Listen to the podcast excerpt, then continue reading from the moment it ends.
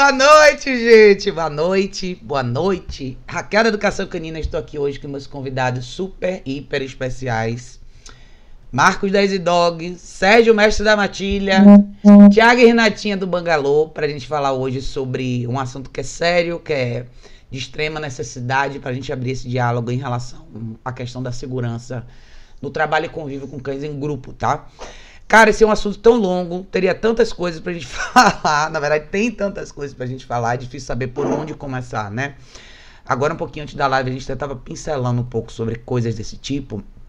E hoje também eu até atendi uma cliente minha de bastante tempo, que tem um grupo de cães. Então, sempre algumas coisas diferentes vão surgir, né? Então, o que eu acho interessante da gente. Oi, Tiago, boa noite.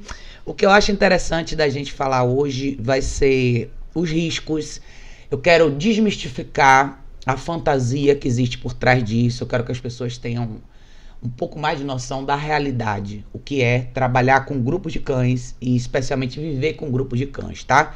Sibeli falou boa noite, oi sim, tudo bem? Adriana falou boa noite, galera, valeu. Obrigada por estar aqui. Jéssica, meu bem, boa noite. Assim, gente, eu quero começar. Eu acho interessante da é, falar. Ó, quem ligou aí o som, de ligar o eco. Sérgio, Sérgio. Sérgio, você? Pronto. Então, eu quero começar pelo seguinte, gente. Eu quero começar falando sobre o básico, que são as pessoas que decidem ter dois ou mais cães, tá? Vou deixar todo mundo falar aqui um pouquinho sobre isso, porque todos vocês aqui, Marcos, Sérgio, Thiago e Renatinha, já passaram por situações como essa também. Desde que eu comecei esse canal aqui, a pergunta mais comum que eu recebo é problemas com pessoas que têm dois ou mais cães da mesma casa que brigam. Talvez eu poderia fazer todos os dias um vídeo respondendo uma pergunta sobre isso para vocês entenderem mais ou menos com que frequência essa pergunta surge. E todas as vezes que eu vejo perguntas como essa, normalmente as pessoas mandam essa pergunta quando algum problema já aconteceu. Quando os cachorros já brigaram uma vez ou já brigaram inúmeras vezes ou quando os cachorros já se machucaram de verdade. E todos os vídeos que eu respondi dessa pergunta, eu sempre começo pelo mesmo ponto, que é vamos separar os cachorros e vamos começar a treinar um de cada vez. Para muita gente isso é, isso é uma noção meio complicada de entender, é um conceito meio complicado, porque todo mundo parte do princípio que cães em grupo vão se dar bem. Ah, cães em grupo, cachorro é uma espécie social, eles gostam de cachorro, o segundo vai ser uma companhia, vai ser um amiguinho pro primeiro, e as histórias são diferentes, mas o, o destino acaba sendo igual.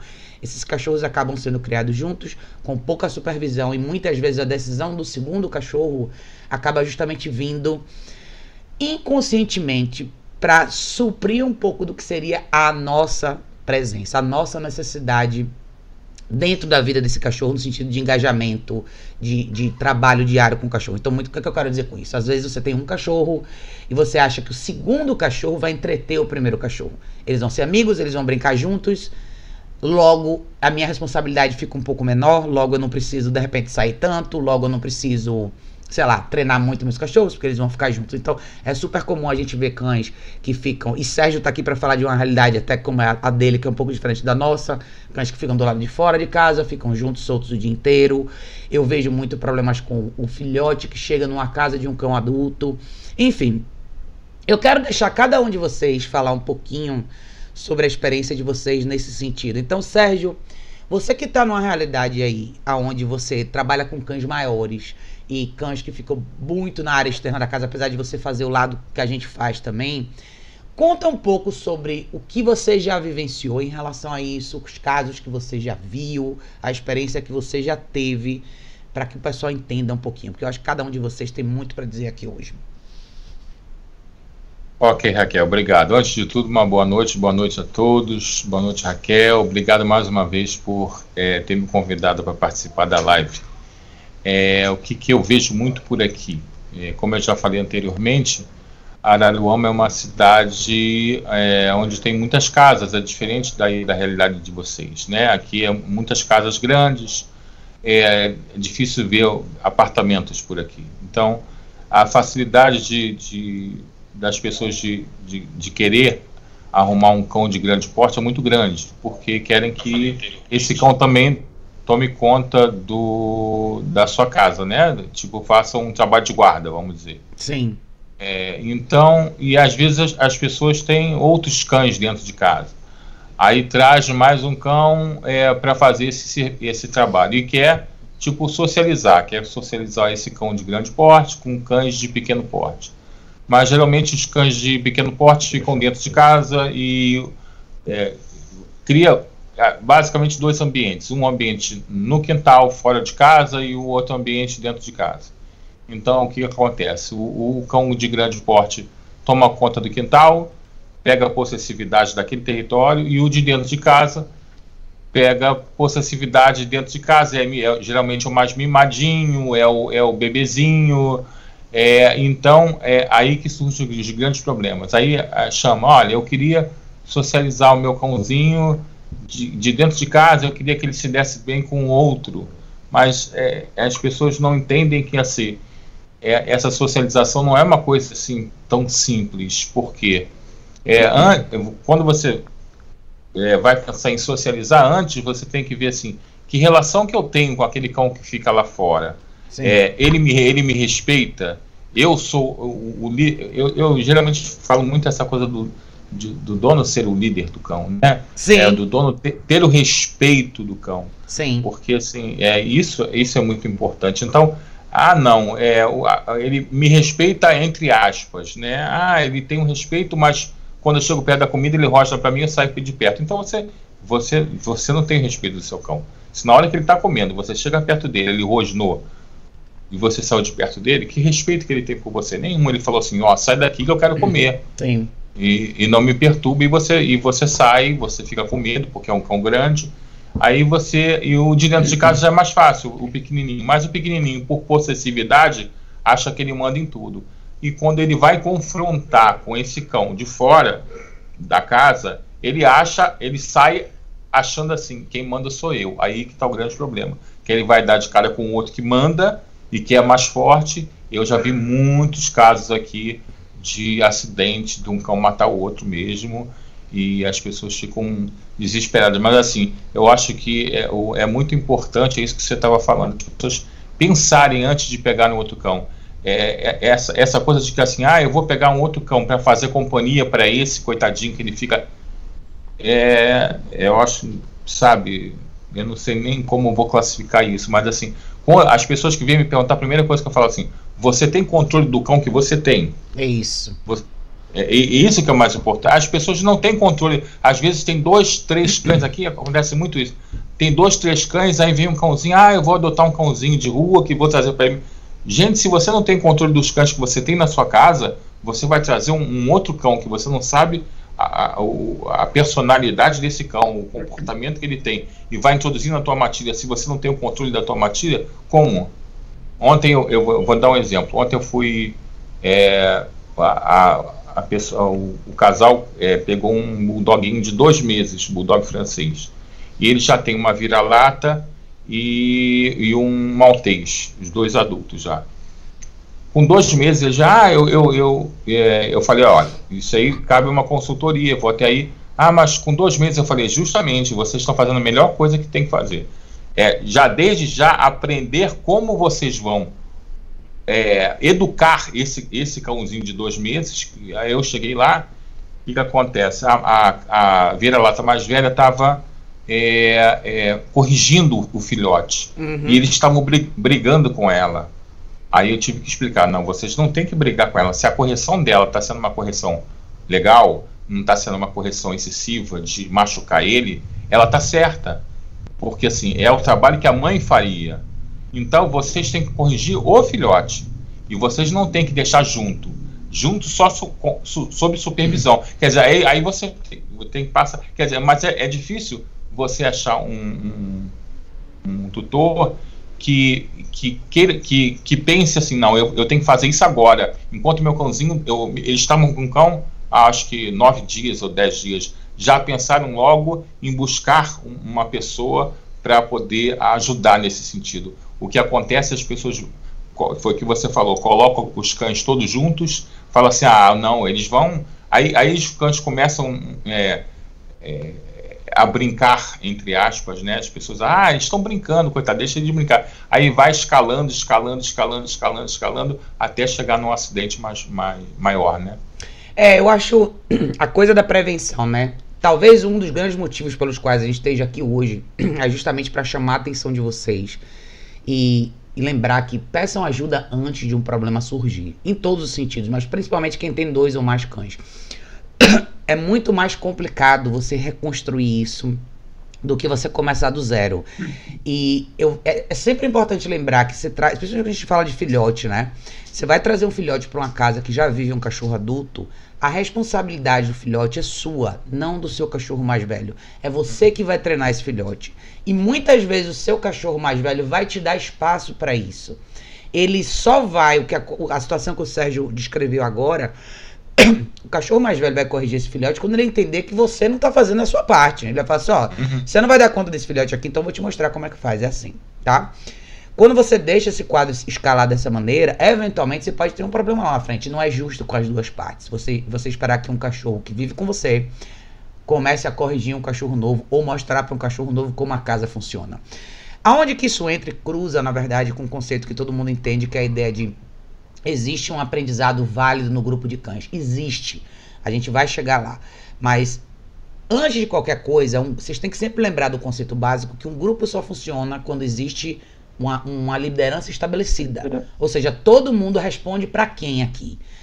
Claro que dentro do grupo vão ter personalidades diferentes. Dentro de um grupo você vai ter um cachorro com personalidade mais forte, um mais inseguro, um mais tímido, um mais solto. Mas todos eles têm que estar embaixo do mesmo guarda-chuva hierárquico e todos têm que respeitar a mesma pessoa. Para depois você conseguir caminhar e gravitar nesse processo onde esses cachorros circulem mais juntos e a coisa funcione melhor. É, Marcos, fala um pouquinho da sua experiência em relação a isso. O que, que você já viu? O Marcos também atende direto por aí que, que você já viu de casos similares? O que, que você tem de, assim, de visão em relação a isso, no que você já viu até hoje? Eu tô com dois casos que são é, de cães que convivem junto. São um é, são agora dois labradores adultos e o casal adotou uma labradora nova. Então é um casal de labradores que já convive há muitos anos junto e o casal trouxe uma nova cachorra para casa, uma labradora também. O que eu vejo ali, que é o grande problema, é essa questão de liderança. Porque, primeiro, que a justificativa de todo mundo por falta de. por não conseguir treinar o seu cachorro é a falta de tempo. Muitas pessoas utilizam a falta de tempo como desculpa para não conseguir treinar o seu cachorro. Só que quando eu vejo, nesse caso, eu cheguei ali é, numa família que eles estavam com essa labradora nova há uma semana, já pegaram uma cachorra adulta, uma cachorra medrosa. É, o outro casal de labradores, a fêmea, ela é possessiva, é dominante e ela que manda na casa. Então, a primeira questão que eu vi ali, que eu tinha que trabalhar de forma bem firme mesmo, é o medo, porque é um casal ali. Sim. A mulher tem medo de deixar os cachorros juntos e esse medo, é claro que cria uma energia péssima no ambiente. Com certeza. E o marido, ele é o cara que ele fala, eu sou mais solta e deixa que os cachorros resolvem, o que também dá errado, né? Não funciona bem. Então ali é trabalhar muito a questão dessa liderança e dessa insegurança dos tutores. É isso que eu estou fazendo muito com eles. Eu já consegui um avanço bem legal com relação ao homem, mas com a mulher ainda está difícil ali. Ela ainda tem muito receio de como é que vai ser essa aproximação. Estou trabalhando com os cachorros, eu tenho filmado eles todos os dias que eu vou lá. Eu quero fazer depois um vídeo bem longo sobre isso aí. E eu tenho trabalhado os cachorros todos no mesmo ambiente, todos ficam em place, ninguém pode conversar com ninguém. A gente tem feito a leitura de cada cachorro, eu tenho mostrado para eles. Aí libero essa cachorra que é a mais agressiva, começo a fazer todo um trabalho de guia com ela dentro da casa, com eles. Também não conseguem fazer caminhadas com essa cachorra. A cachorra puxa muito. Apresentei prong collar, eles estão conseguindo mais controle sobre essa cachorra na caminhada. É, então ali tem diversas questões que para mim fica muito claro que existe falha dos humanos nessa questão de liderança com os cachorros. Trabalhando essa liderança, trabalhando a confiança, porque quando você trabalha liderança, você trabalha confiança. Eu tenho cachorros que vivem juntos, eu coloco cachorros diferentes na minha casa, eu só coloco cachorros que eu conheço, e assim, fica muito claro que eles precisam de uma referência. Se não tem uma referência, e no caso sou eu, eles vão disputar entre eles, procurando essa referência. Sim, com certeza. Então, essa segurança dos tutores é o mais importante para trabalhar. Aí o outro caso é um caso que eu peguei hoje, foi fazer o primeiro atendimento hoje. São dois cães que já se pegaram. São três machos que vivem numa casa com mãe e filha. Todo mundo adulto. Cães e pessoas também. Acontece que os cães mandam na casa. E um deles, eu, eu não me escapou agora a raça, mas ele parece um Jack Russell maior. Se vocês souberem que raça é essa. Ah, aí. eu. É... Ai, meu Deus. Se não for um Fox O nome Paulist... do. Não é o Fox Paulistinho, ele é, ele é troncudo, ele parece um Jack Russell turbinado. Eu sei o... qual é, eu, eu, eu, acho que eu sei qual que você tá falando. Mas a gente vai Mas, lembrar. Raquel, o macho, o bicho é terrível. O bicho é terrível. E ele atacou um SRD grandão. E o SRD, que é super medroso, mas eu nunca vi um cachorro. Eu já vi, mas fazia tempo que eu não vi um cachorro tão medroso.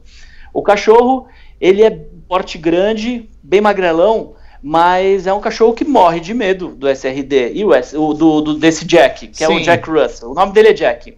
O Jack foi para cima dele em duas ocasiões, em duas semanas aconteceu isso. Por isso que a tutora foi atrás de um adestrador.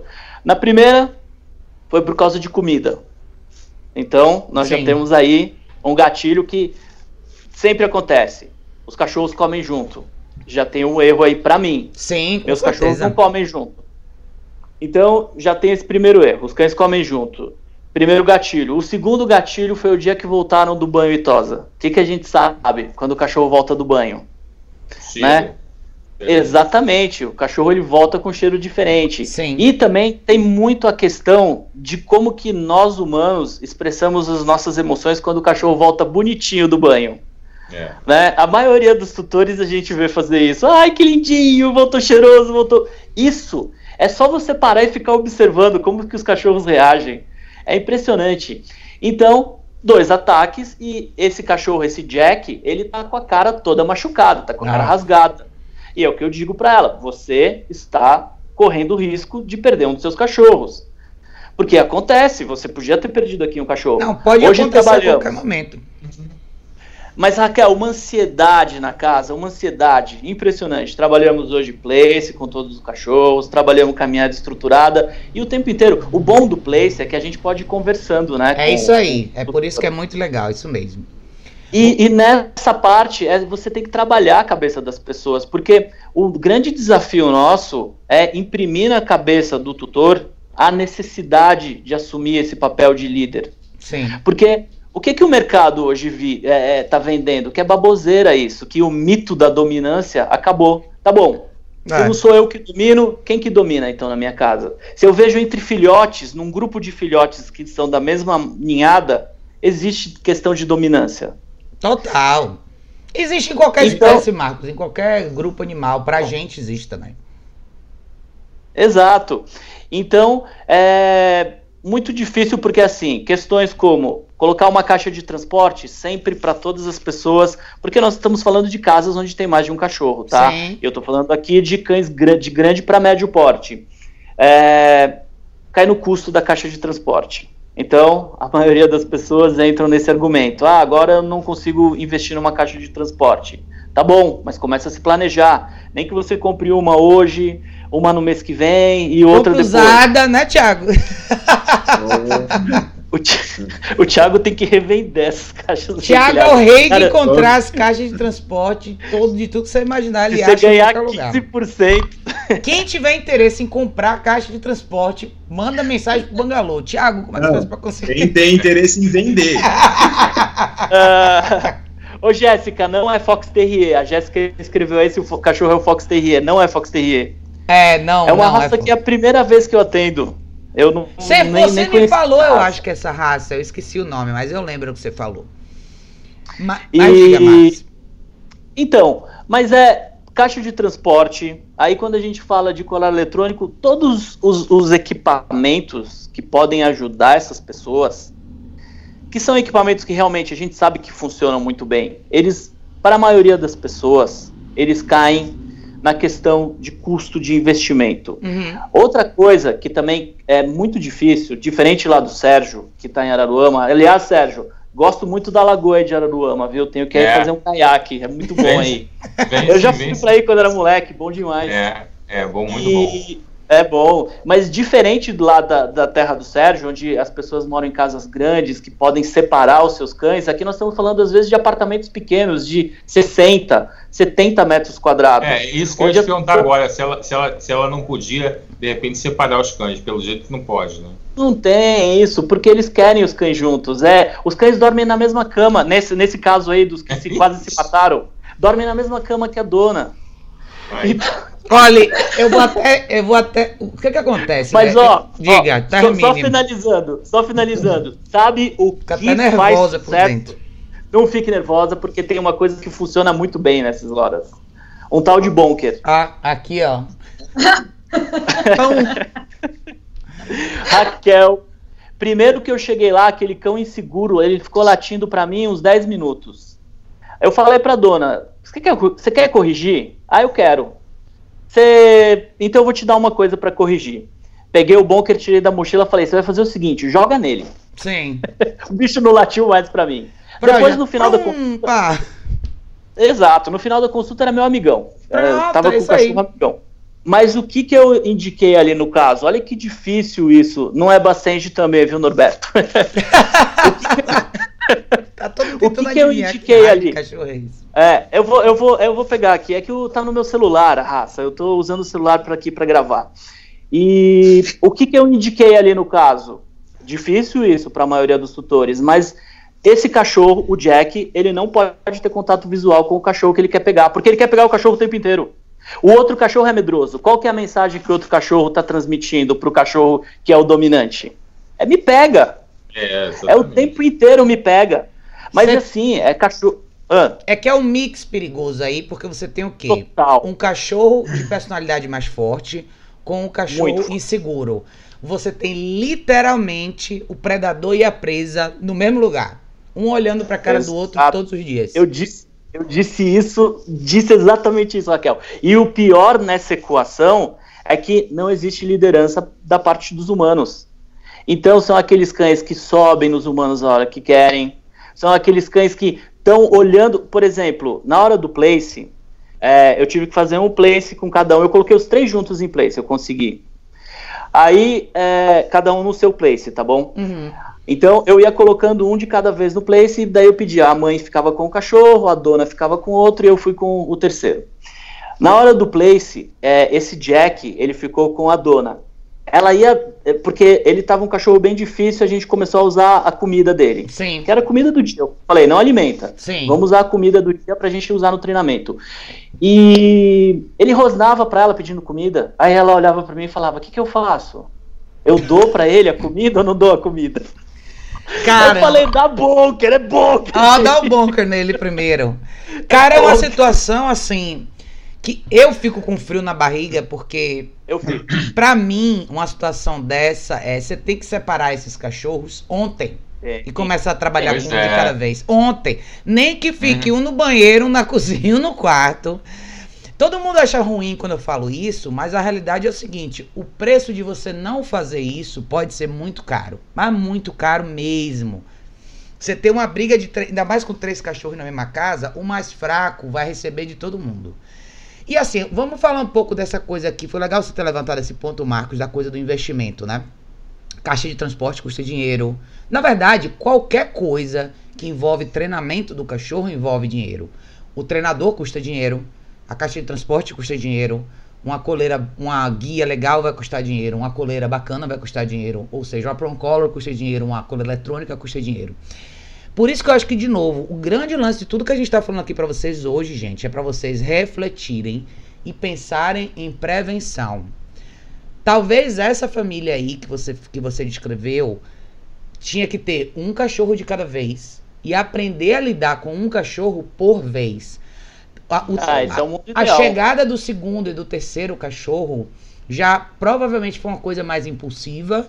E se você tem uma diferença aí entre a esposa e o marido, e ela sendo uma pessoa um pouco mais insegura, sendo uma pessoa que tem mais dificuldade de, de, regular essa, essa relação afetiva e assumir um pouco mais o lado de liderança dela, esse é o elemento da equação que pode comprometer eh, se esse, se esse, se esse treinamento todo vai ter sucesso ou não. Porque eu sempre gosto de falar isso assim. Você pode ficar lá duas, três horas e fazer um trabalho bem legal e mostrar para as pessoas o que você fez e construir isso, mas realisticamente falando, e agora que o Thiago e Renatinha vão entrar, né? Realisticamente falando, se você tem que viver com esses cachorros, eles vivem com você 24 horas do dia. Você não vai ficar com a guia e os cachorros, porque você vai ter outras coisas para fazer. Uma hora você vai tomar banho, uma hora você vai sair de casa, uma hora você vai dormir. E aí, o que é que você faz quando você está numa situação de risco? Qual a chance de um olhar para o outro diferente no meio da noite? Você ainda falou que o cachorro dentro do quarto ainda, um encostar diferente no, no outro e pronto, você acorda no meio da noite quando você acende a luz tem um banho de sangue no seu quarto. Eu acho que desde que eu comecei esse canal, se tem uma coisa que eu martelo em todos os vídeos que eu faço é caixa de transporte. Eu brinco até com o Thiago, o Thiago tá colecionando agora, mas cara, a melhor coisa que tem é você ter um espaço para cada cachorro quando você não pode supervisionar.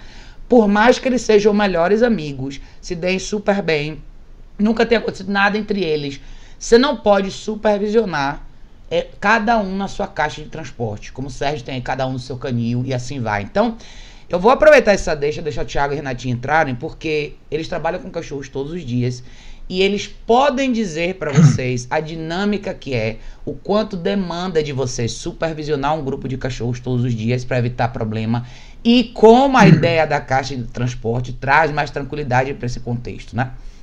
Manda brasa, gente. É, bom, é, que eu me lembro, a gente nunca trabalhou com, com, fez consulta, fez um trabalho na casa de alguém que tivesse problema de brigas entre cães, mas a gente trabalha com cães de diferentes lugares, de diferentes raças, todos os dias. Claro que não, não todos, todos os dias tem gente, no, cachorro novo, mas a gente sempre tem que fazer é. aquele o trabalho com segurança, né? Apesar deles se verem todos os dias, para se fazer parte da mesma matilha, literalmente, 100%, eles teriam que conviver junto. E não. Porque eles saem daqui eles têm uma outra realidade, uma outra forma de viver na casa deles.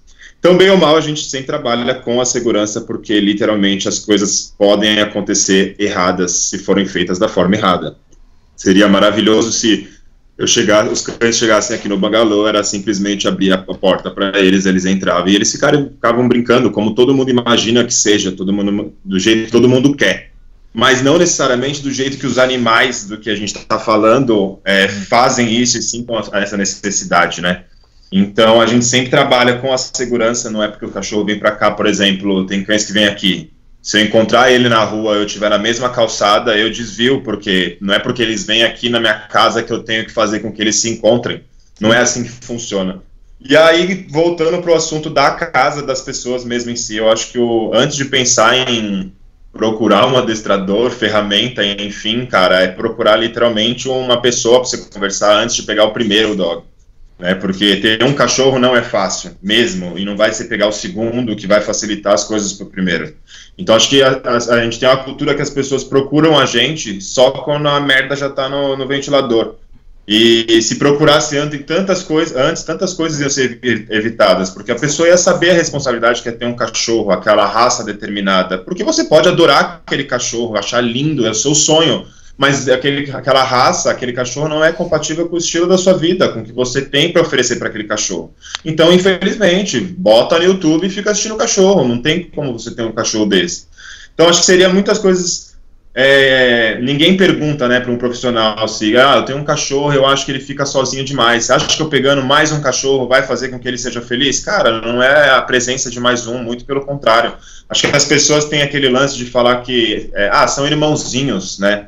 E se tem uma coisa que eles não são, é irmãozinhos, mesmo. Não mesmo. mesmo. E assim, as merdas acontecem. É porque ninguém vai postar que rolou uma treta entre os próprios cachorros numa segunda-feira de manhã no Instagram. Todo mundo posta que final de semana foi lindo e maravilhoso. Mas é. a verdade é que as coisas acontecem. Se você, a gente que trabalha nesse meio sabe disso, porque tem muito mais acesso a esse tipo de informação. Então, assim, parece ser um pouco um, um papo pessimista, né? Mas, cara, é verdade. Há um risco enorme. Eu, por exemplo, hoje eu saio de casa, se eu tô só com o Santista, eu deixo ele na caixa de transporte. Eu, né, eu nem tenho o segundo cachorro.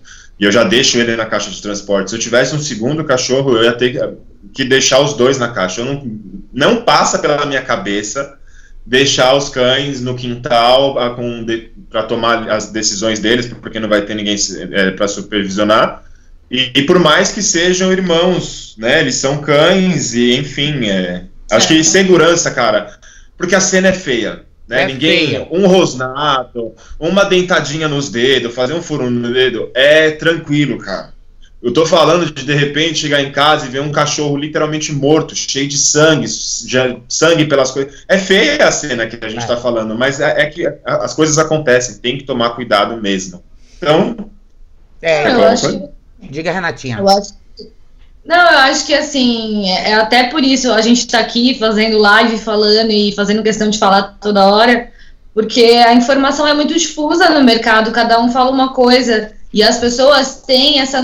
Têm, as pessoas acreditam mesmo que se elas pegarem um segundo cachorro, vai resolver o problema do outro que está destruindo coisa em casa. Elas realmente acham que, tipo, isso é verdade. E, e se a gente não falar, é, nunca vai mudar, entendeu? Então a gente vai ter, sempre ficar enxugando gelo e resolvendo brigas de cachorro da mesma casa, sendo que né, a gente pode, cada vez mais os profissionais podem falar, falar, falar, que é o que a Raquel sempre pega aí na gente para falar, para dar informação, porque não é uma questão de dar informação e alguém é, e ter concorrente que vai ver o que eu falo, ou a pessoa vai ter informação de graça. Não é, é uma questão de segurança. Informação é segurança. Informação de segurança pública, isso, gente. É, agora. E assim, eu vou responder as perguntas. Sério, quem vai dar, né? É, eu, a gente, eu vou responder as perguntas que o pessoal deixou aqui, mas antes disso. Eu queria falar uma coisinha sobre o que o Marcos falou, rapidinho. Jogue duro, é, Sérgio. Esse, esse, esse quadro que ele passou aí, que ele atendeu aí, eu acho muito complicado, porque você quando, quando começa quando começa a corrigir o cão, o cão não pode mais errar. É, se você der a oportunidade do cão voltar a errar quando não tiver ninguém por perto, se não tem ninguém para intervir, se os cães têm que ficar juntos, não podem ficar separados, porque se você separa o cão e bota na hora que você está tá, tá presente, você tem como corrigir. Sim. Agora, se você não está o tempo todo junto do cão, você começa a corrigir ele agora, daqui a pouco você não tem mais como corrigir o cão e ele vai errar, nada do que você fez não adiantou. Quer dizer, volta, retrocede tudo, quer dizer, desde o momento que você começou a trabalhar o cão, começou a corrigir, ele não pode mais errar. Aí, aí que está o grande problema. Eu acho que Mas a gente é tem aí que cabe. Diga, Marcos. Não, só para fechar isso aí, eu acho que cabe a nós, no começo do atendimento, deixar bem claro que isso que o Sérgio falou vai acontecer em algum momento. Uhum. Pode acontecer em algum momento. É uma loteria. É roleta uhum. russa, meu irmão. Uhum. É verdade. E eu acho que, assim, talvez a parte mais importante para as famílias que passam por situações assim dentro de casa é entender que a vida agora é diferente. Não é mais só cinco minutos de treino aqui ou uma caminhada de manhã não, é a estrutura da sua vida com o seu cachorro que vai mudar a partir de agora, sem expectativa de, de folgar essa corda por um bom tempo, tá? Para todo mundo que vive situações como essa, eu, eu gosto muito de ser. De, de, bater muito nessa tecla da segurança. Eu prefiro que você tenha uma caixa de transporte para cada cachorro. Eu prefiro que você faça um rodízio, que você dedique bastante tempo para cada cachorro individualmente, porque esse primeiro período é o período justamente onde você vai aprender a se tornar um líder para cada um desses cachorros como indivíduo.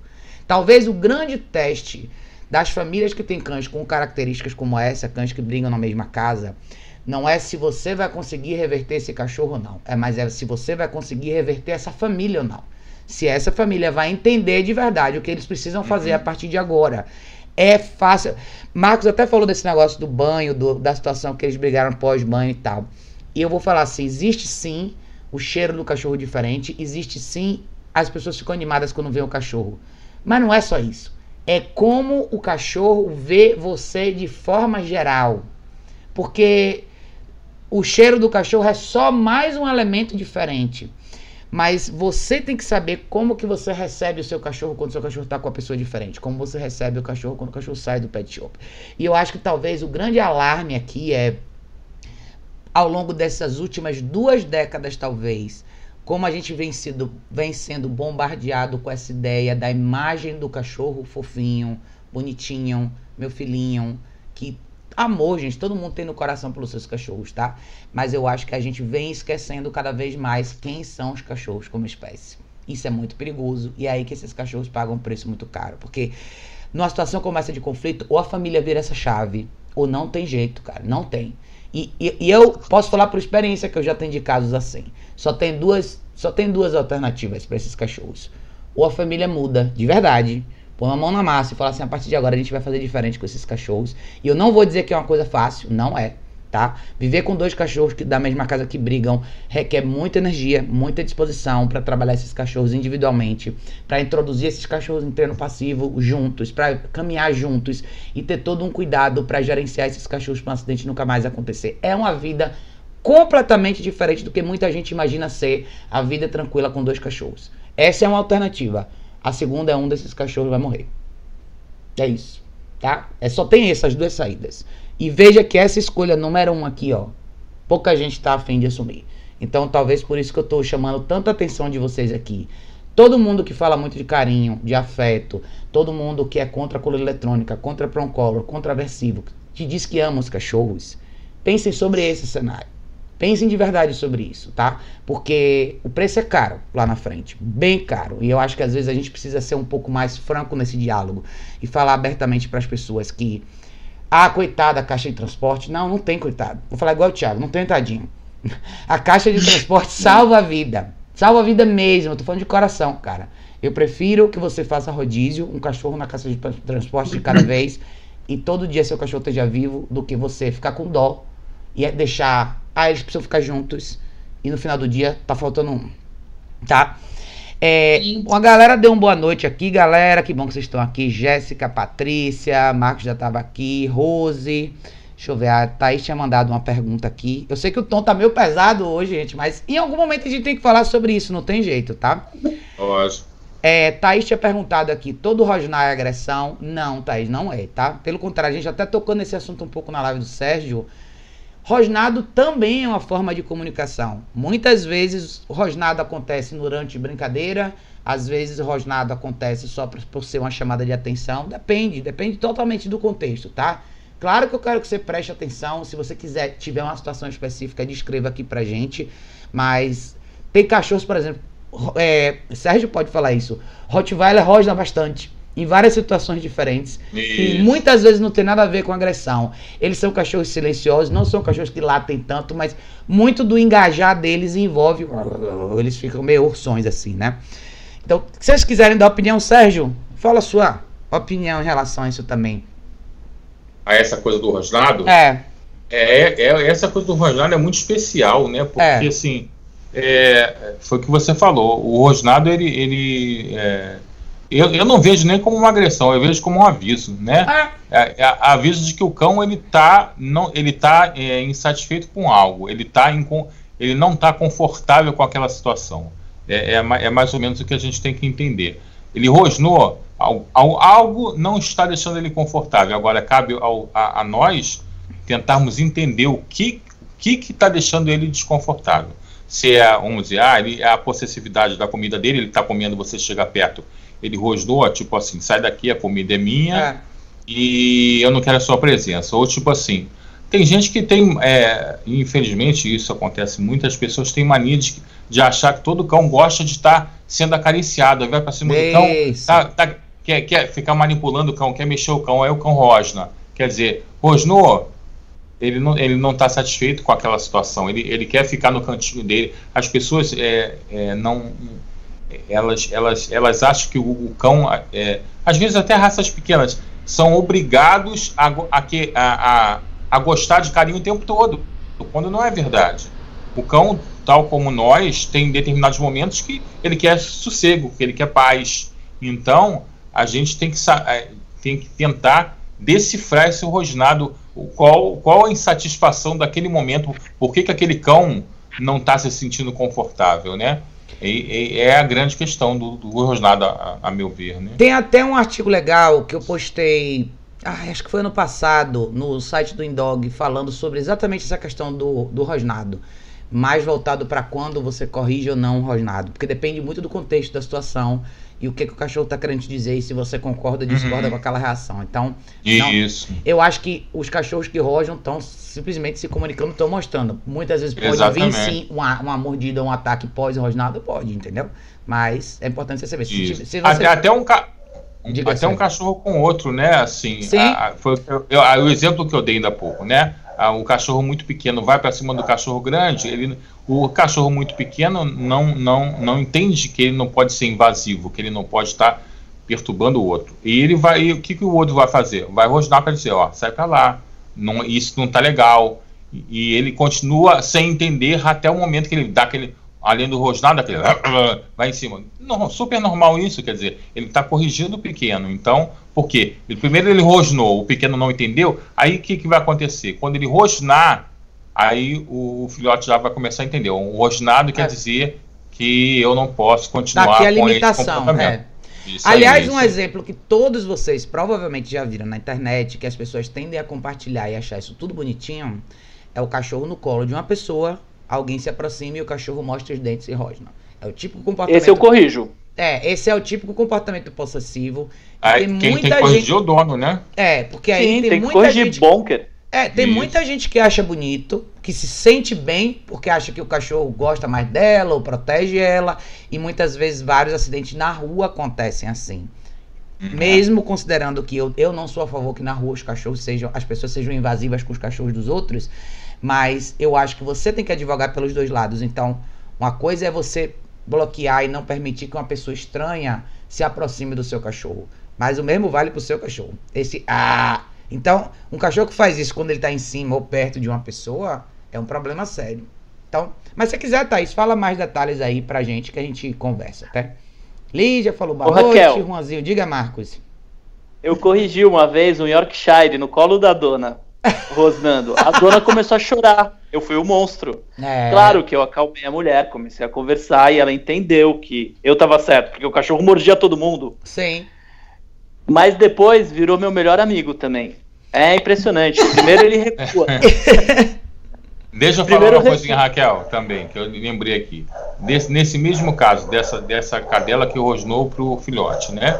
Ela, ele falou assim: não, mas se ela rosnar quando ele vem em cima, tudo bem. Agora, rosnou porque o filhote passou é, perto dela. Aí eu falei, aí você tem que corrigir ela. Ela, exatamente. Ela, ela não pode ela. achar que o ambiente é dela. Sim. Ambi ele, ele passou longe dela, por que, que ela está rosnando? Não, ela não pode rosnar, porque ela não é dona do ambiente. Aí sim, aí você vai corrigir a cadela que rosnou. É, é a diferença do, do, do, do, do rosnado. Na hora que o cão vem em cima dela, que ela tipo assim sai daqui e na hora que o cão passou longe que ela falou assim não eu não quero você aqui perto. Quer dizer aí, aí já é demais. Aí você tem que saber o momento que você vai, vai corrigir né?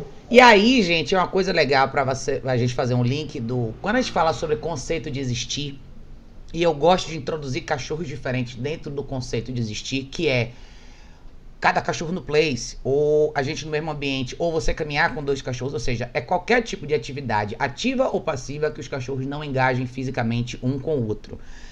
E você faz esse trabalho bacana no início, para quê? Justamente para você ter espaço e tempo para ler os possíveis sinais que os cachorros vão dar para você, um para o outro. Seja se um vai ficar encarando o outro, se o outro vai ficar meio assim, você já consegue fazer uma leitura com mais segurança, entender quem são esses cachorros e como que eles se comportam, qual seria uma projeção lá na frente de ter dois cachorros no mesmo ambiente com um pouco mais de liberdade. Então, duas coisas que são legais é caminhar um de cada lado, claro, considerando que eu considere que a pessoa sabe caminhar com cachorros, sabe conduzir bem cada um deles. Você eventualmente fazer um de cada lado ou duas pessoas, cada uma com um cachorro.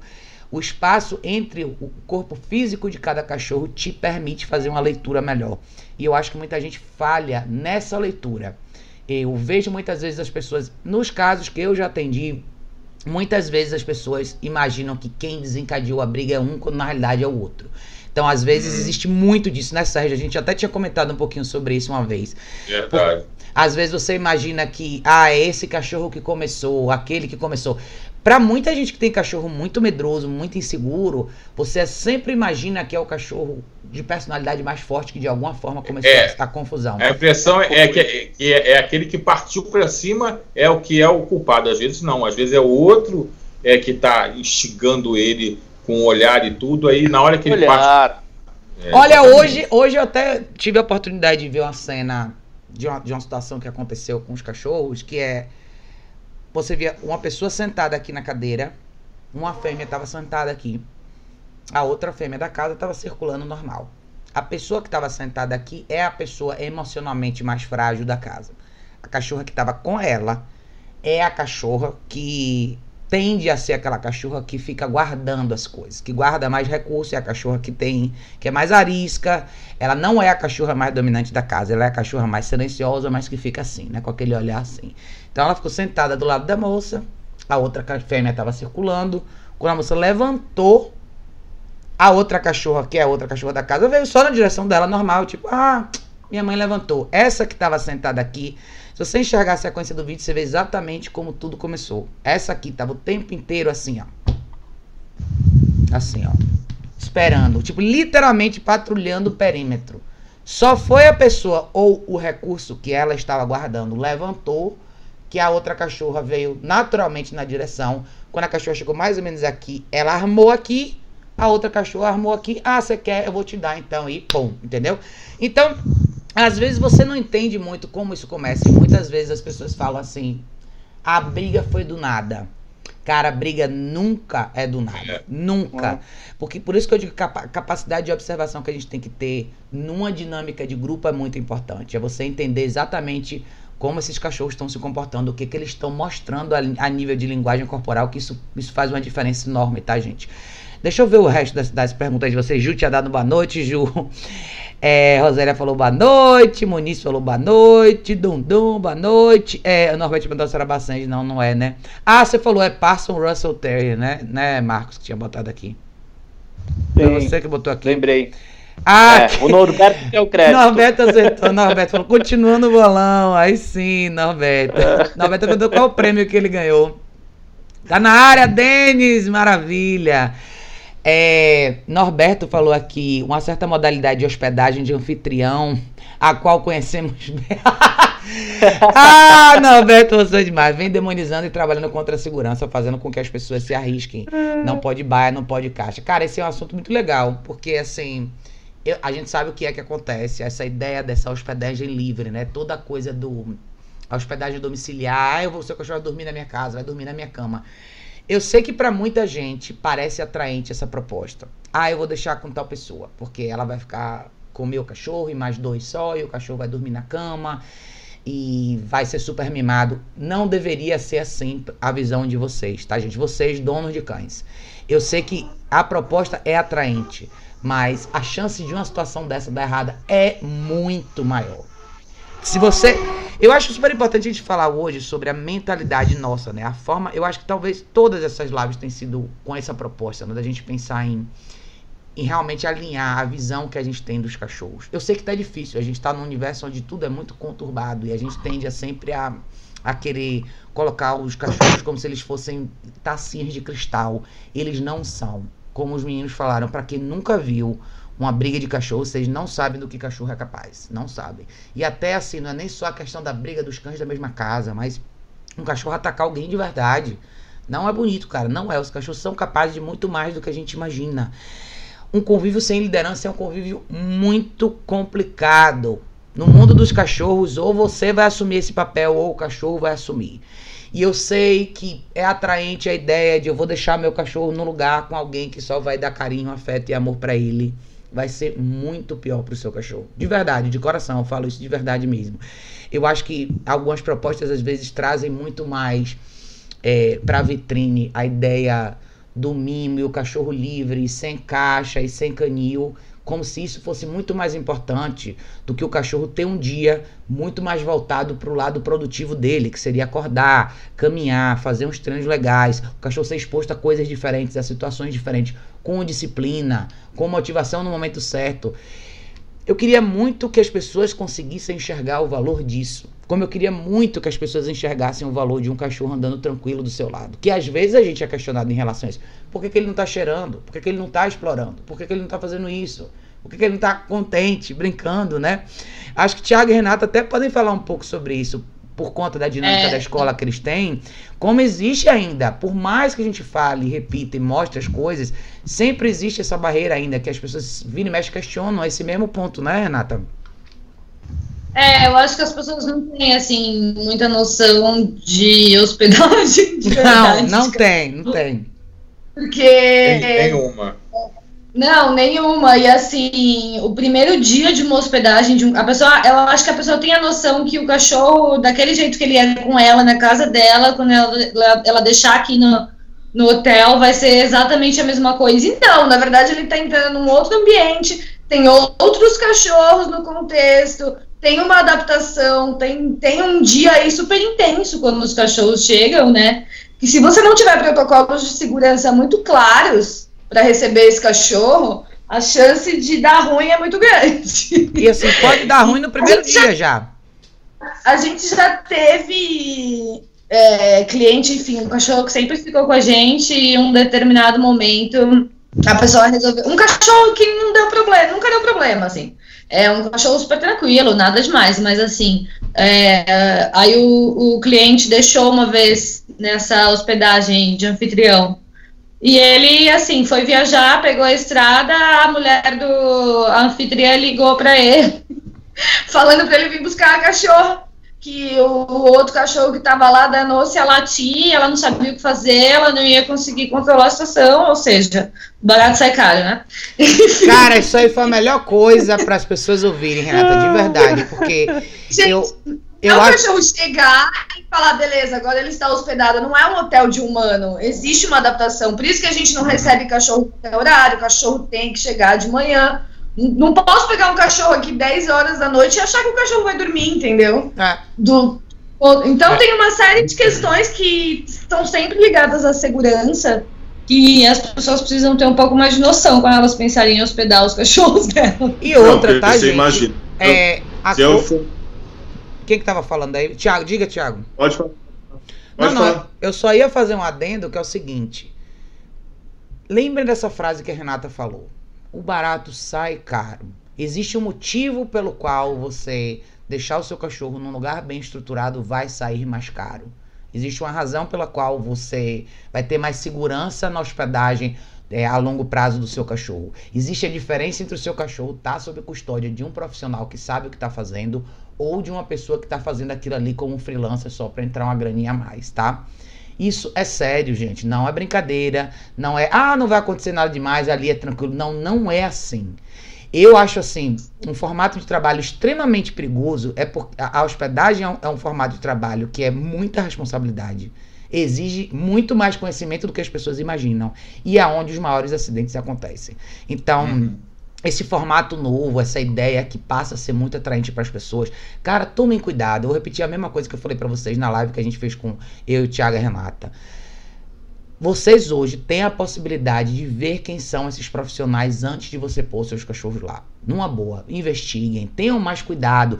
Não é só ir na casa da pessoa e ver que o apartamento é bonitinho. Não, não.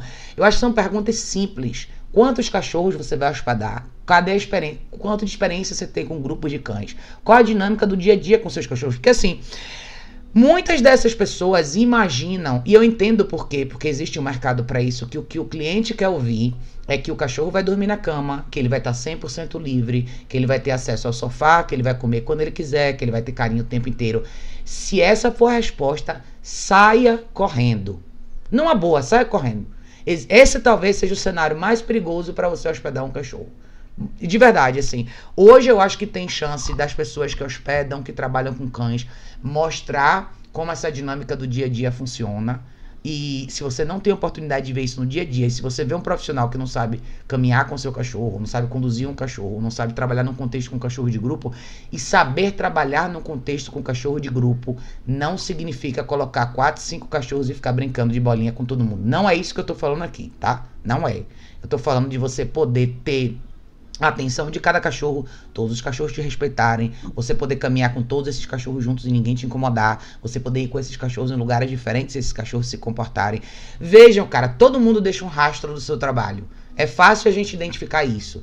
E se você hospeda ou quer deixar o seu cachorro hospedado com alguém que você nunca viu como ela faz isso, amanhã você é responsável.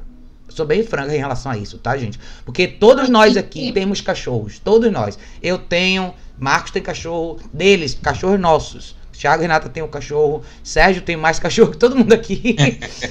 Eu vou Então- hospedar com eles quando eu for viajar, com esses dois aqui. é. Dois. Ah, sim, cadê? Cadê? Onde é que tá a nota? Aqui, ó. Tem uma Cadê? coisa. Cadê Eu não consigo fazer assim, assim, ó, com vocês, ó.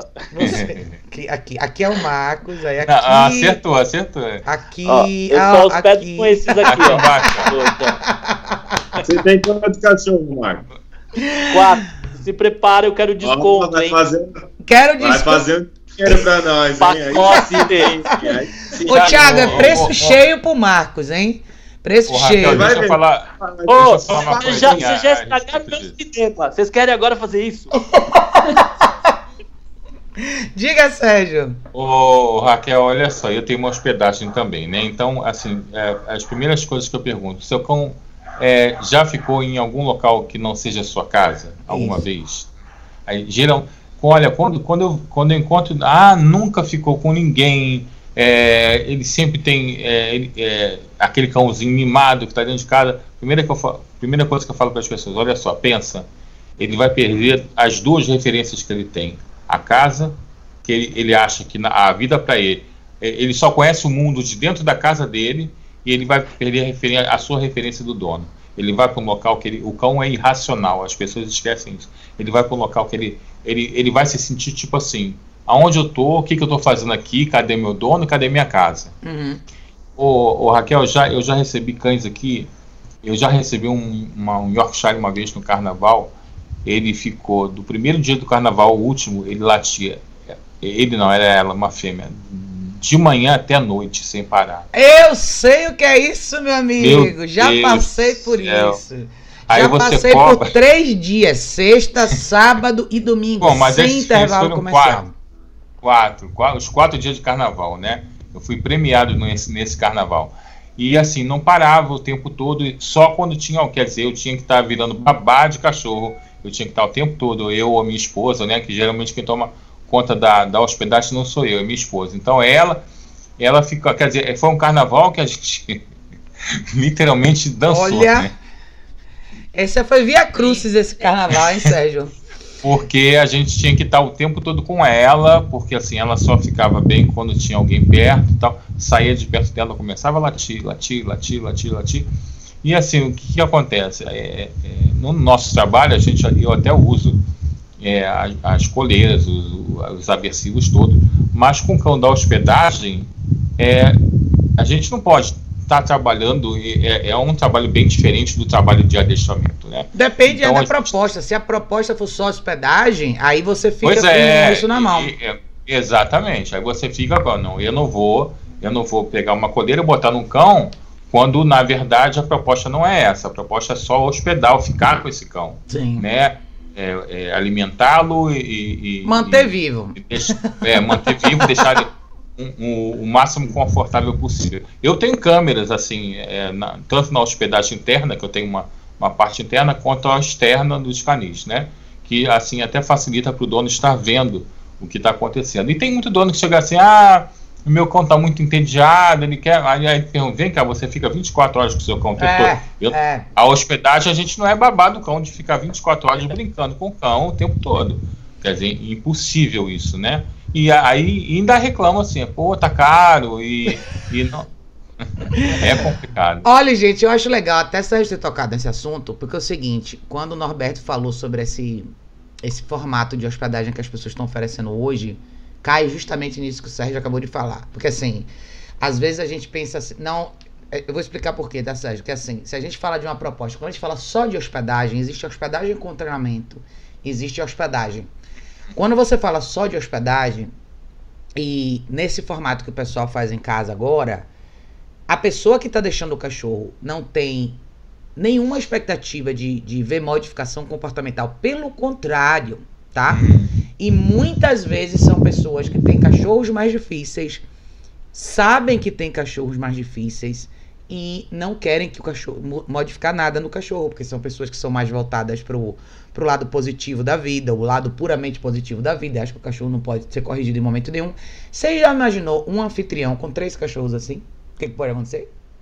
Não precisa nem de três, dois. Pode ser dois chihuahuas.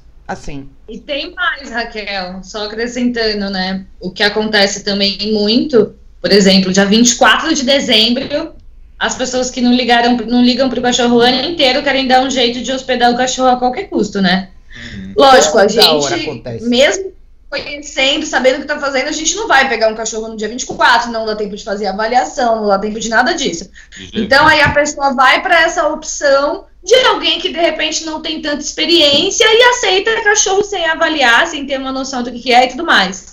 Aí vai aquela pessoa que fala: Ah, mas o meu cachorro é super tranquilo, então eu vou deixar ali. Beleza, o seu é, mas você sabe se todos aqueles outros que estão ali também são. De repente você tem um cachorro super tranquilo que pode passar por uma experiência péssima e você nunca mais vai ver o seu cachorro super tranquilo. Sim. Então você vai pagar um preço muito mais caro por isso, entendeu? Cara, mas isso aí coisa, tem... essa, coisa do, essa coisa do cachorro super tranquilo também é perigoso, porque assim, é, é a forma com que o, o, dono vê o cão dele, né? Porque Exato. uma vez eu fui, eu fui, eu fui hospedar um cão, que um pastor alemão, eu falei, gente, olha só, como que ele é? Ah, não, ele super tranquilo, que ser humano, nunca fez nada e tal. Quando eu fui receber ele na porta da hospedagem, que eu fui pegar ele da mão da dona, o homem deu uma mordida aqui na perna, mas mordeu assim, mordeu de pegar e fazer assim, ó. Ai, ai, ai, Sérgio, é, não acredito. É, é o ah. cachorro, é o cachorro. Aí eles ficaram assim, assustados, mas ele nunca fez isso. Quer dizer, a forma com que o dono vê que o cachorro dele é. E na Sim, verdade. É, não é, a, às vezes, a realidade, né? É isso que eu estava falando. Mas, ela falou assim: ah, ela, o meu cachorro é super tranquilo, mas é, é às vezes o dono vê de uma forma equivocada, né? Diga, Marcos. Olha só, eu hospedo na minha casa só cachorro que eu treino hoje em dia. Eu já Sim, caí na bobeira de pôr cachorro aqui que eu nunca vi na vida. Uhum. Hoje é só cachorro que eu treino e não são todos. É. Tem cachorro que eu treino que é não entra na minha casa. Porque Sim. eu sei como são os donos. E então é assim, um cachorro que conhece bem um processo de place, um cachorro que conhece bem uma caixa de transporte e me respeita, esse cachorro pode vir para minha casa e mesmo assim aqui tem regra. É. Não é qualquer cachorro, porque eu ofereço uma hospedagem na minha casa. Sim. Eu não tô colocando o cachorro num canil aqui, é dentro da minha casa. É, então, mas assim, aí não um, são um hotel, que... uma hospedagem não pode fazer isso, né, o Marcos? Exato, não, não. É, não é o meu negócio, mas isso. entra uma renda extra. Para mim é uma renda extra. Uhum. E assim, é, eu pego, eu tô agora com dois shih tzus aqui, que são cães, eu trabalho com eles já há algum tempo. Mas assim, a modificação que eu consegui já colocar na vida desses dos tutores e desses cachorros é fora de série. Sim. Então, assim, eles podem ficar aqui. Dá para eu colocar eles aqui tranquilamente. E eu tô com um, é, um problema sério aqui em casa. A Bela, a minha Jack Russell, entrou no CIL. Nove ai, meses. ai, ai, mentira. Aí sim. Ai. sim. E vocês querem falar de agressão? Vocês querem falar de agressão? Os cachorros ficam loucos, mesmo castrados. Uhum. É, é mas assim, muda um pouco a dinâmica, mas eu fiquei, no final desse ano, a Matilde ficou hospedada aqui em casa, com aquela biguzinha, e ela tava no cio. E as minhas cachorras aqui nunca tinham visto, nunca tinham visto cachorra no cio. Ela ficou 20 dias aqui em casa. Não muda tudo? Aqui não mudou nada. aqui, a linha ficou reta. Mas assim, onde eu quero chegar, entendi totalmente o que você quer dizer. Não tô, tô brincando com você. Muda, claro que a cachorra tem um cheiro diferente, entendeu? Então. Eu tô com eu, quatro machos aqui. Eu acho que o que que pega aí é onde o seu grau de disciplina e a sua liderança e o seu, e o seu teste de limite é posto à prova mesmo. É onde você não pode errar É onde, se você tiver que, que contar com esses cachorros e tá com eles num ambiente junto, é, velho, é corrigir um piscar de olhos errado. É literalmente assim. E outra, e outra, caixa de transporte tá aqui, full ó, time, toda. Full time Tá na rodízio, é isso aí. na caixa de transporte aqui em casa. Mas aqui em casa eu sempre fiz assim também, quando hospeda algum cachorro aqui.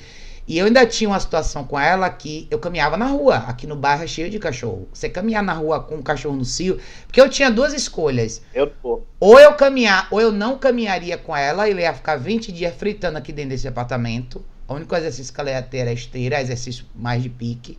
Ou então eu ia ter que botar minha armadura e caminhar com ela. E, velho, literalmente, qualquer coisa que se aproximasse dela, eu, vum, eu, eu defender.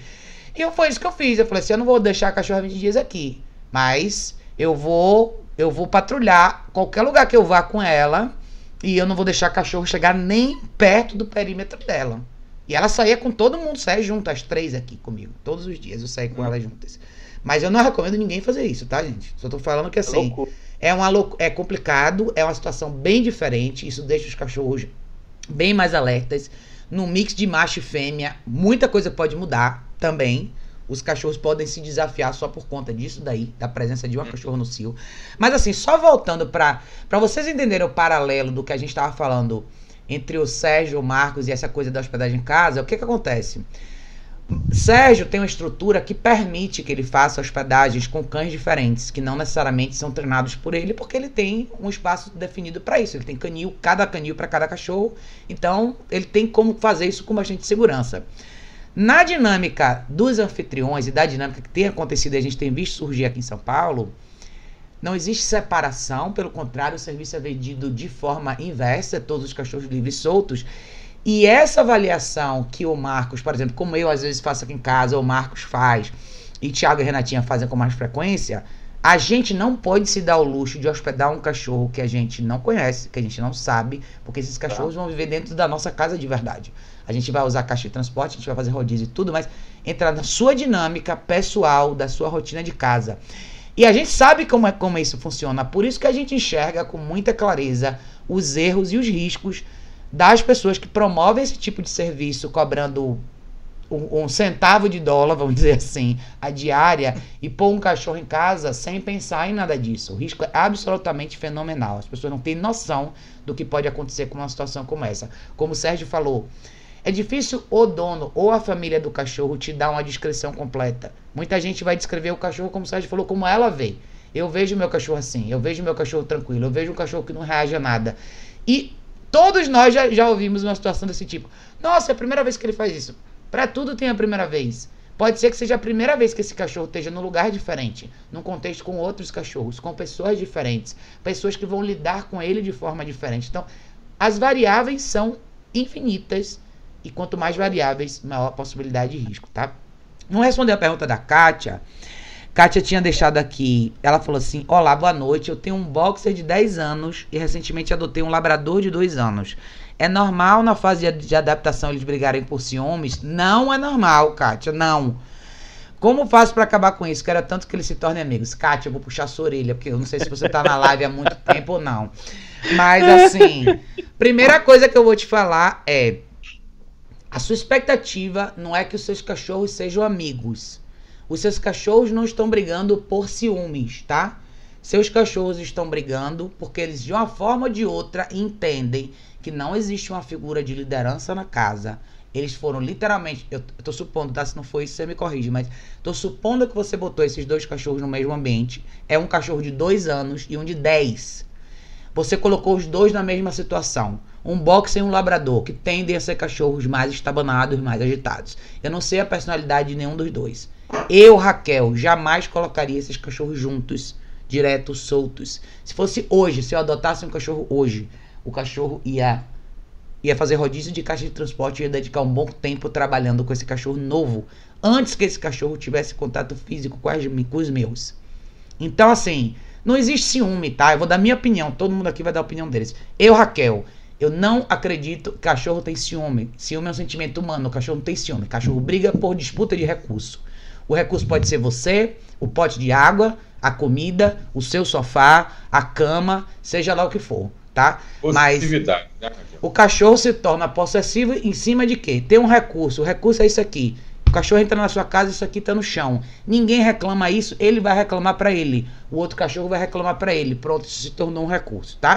Então é quando o cachorro se torna possessivo em relação a alguma coisa, como o Sérgio falou. Esse recurso muitas vezes é você.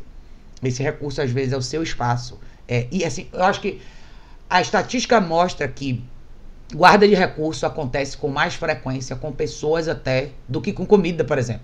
São as coisas que os cachorros mais disputam. Normalmente seria comida ou uma cadela no cio, como o Marcos estava falando, mas na, na, na ausência disso, é a pessoa mais frágil da casa que se torna um recurso. Então, meu conselho para você, como é que você, como é que você, como é que você acaba com isso? Defina um espaço para cada cachorro. Eu, Raquel, o que que eu, Raquel faria? Uma caixa de transporte para cada um. Eu vou treinar cada cachorro um de cada vez. Eu vou definir as regras da casa. Não tem liberdade sem supervisão, não tem circulação sem supervisão. É treino passivo todo dia, place cada um no seu lugar. É ensinar esse cachorro a estar, os dois, principalmente esse mais jovem, a estar 150% na guia com você. Respeito no conceito de existir. Do- nos primeiros dois meses, eu não pensaria em nada de diferente disso. E treinar cada cachorro individualmente. Eu não tenho pressa que os cachorros sejam amigos, porque os cachorros eles não vão necessariamente ser amigos. Eles vão aprender a conviver juntos. É isso. A pergunta é: até onde você está disposto a ir? Tá? A pergunta é quanto tempo você tem para trabalhar esses cachorros. E se você está pronta para ajustar a sua expectativa. Eu acho que eu, eu iria por esse caminho, porque vai depender muito mais do que você está disposto a fazer, de quebrar os seus próprios paradigmas de visão pessoal. Se você vai ser uma pessoa que tá ok, beleza, eu vou fazer, vou fazer todo dia um pouco de treino passivo com esses cachorros, eu vou fundamentar bem o place com cada um deles e eu vou corrigir todo e qualquer momento que um olhe para o outro diferente. Isso requer investimento em equipamento, investimento em caixa de transporte, equipamento que você eventualmente te- queira usar e que acha que vai te ajudar. Mas tempo e postura e vontade de fazer acontecer é o que vai fazer a diferença para você, tá? Boxer, pode ser que o seu cachorro mais velho seja o motivo da confusão, pode ser que o seu mais novo seja. Não sei porque eu não tenho como ver. Mas, de verdade, tire da cabeça a coisa do ciúme, tá? Sei que muita gente repete esse discurso por aí, mas isso é mentira. O cachorro tá guardando um recurso. E guarda de recurso é uma das coisas mais perigosas, tá? Separe cada cachorro e comece a trabalhar com um de cada vez. Essa é a minha opinião. Gente, fiquem à vontade.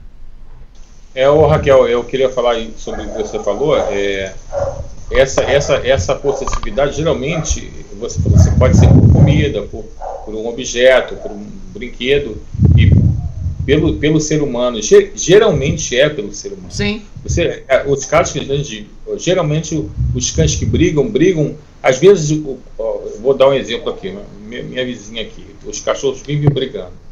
Ela saiu, né? passou uns dias fora, acabou. Você, os cachorros não brigaram mais. É. Não Vários cães que eu fui atender e que a gente. É, é muito fácil da gente ver isso. É, é, os cachorros brigam quando você está fora de casa? Não.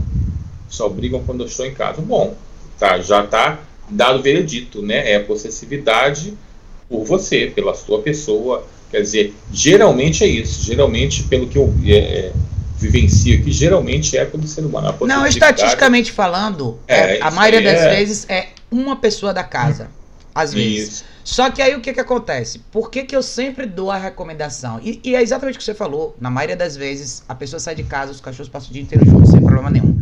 Porém, quando a gente vai tratar de casos assim e vai começar um treinamento assim, a pessoa é a chave da resolução desse problema. Eu preciso que ela manuseie esses cachorros todos os dias de uma forma diferente. Por isso que eu sempre recomendo separar. Porque na hora que ela pisar o pé em casa, pum, eles vão se pegar de novo, entendeu? Então é muito importante a gente ter espaço para cada um deles. Porque dentro desse processo, eu acho que o que muita gente não entende aí é. Nenhum de nós aqui é mágico. Nenhum de nós é.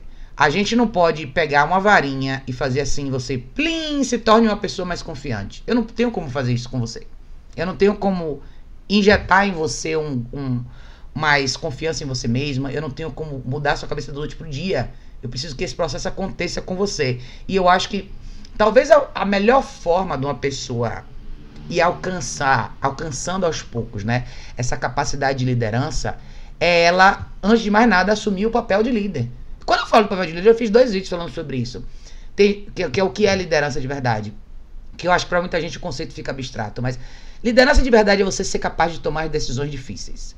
É você saber que você vai ter, quando eu falo você advogar por cada parte, você saber intervir, você saber direcionar, motivar e corrigir, você saber limitar o espaço do seu cachorro quando precisa, você é, fazer uma sessão de treinamento legal com o seu cachorro. Não é o lado bonito só o bonito da equação, é o bonito e o difícil. É, é, são as decisões fáceis e as difíceis. Porque se, se os seus cachorros já tiveram algum conflito, para mim, assim, você trouxe um cachorro novo para casa, o labrador.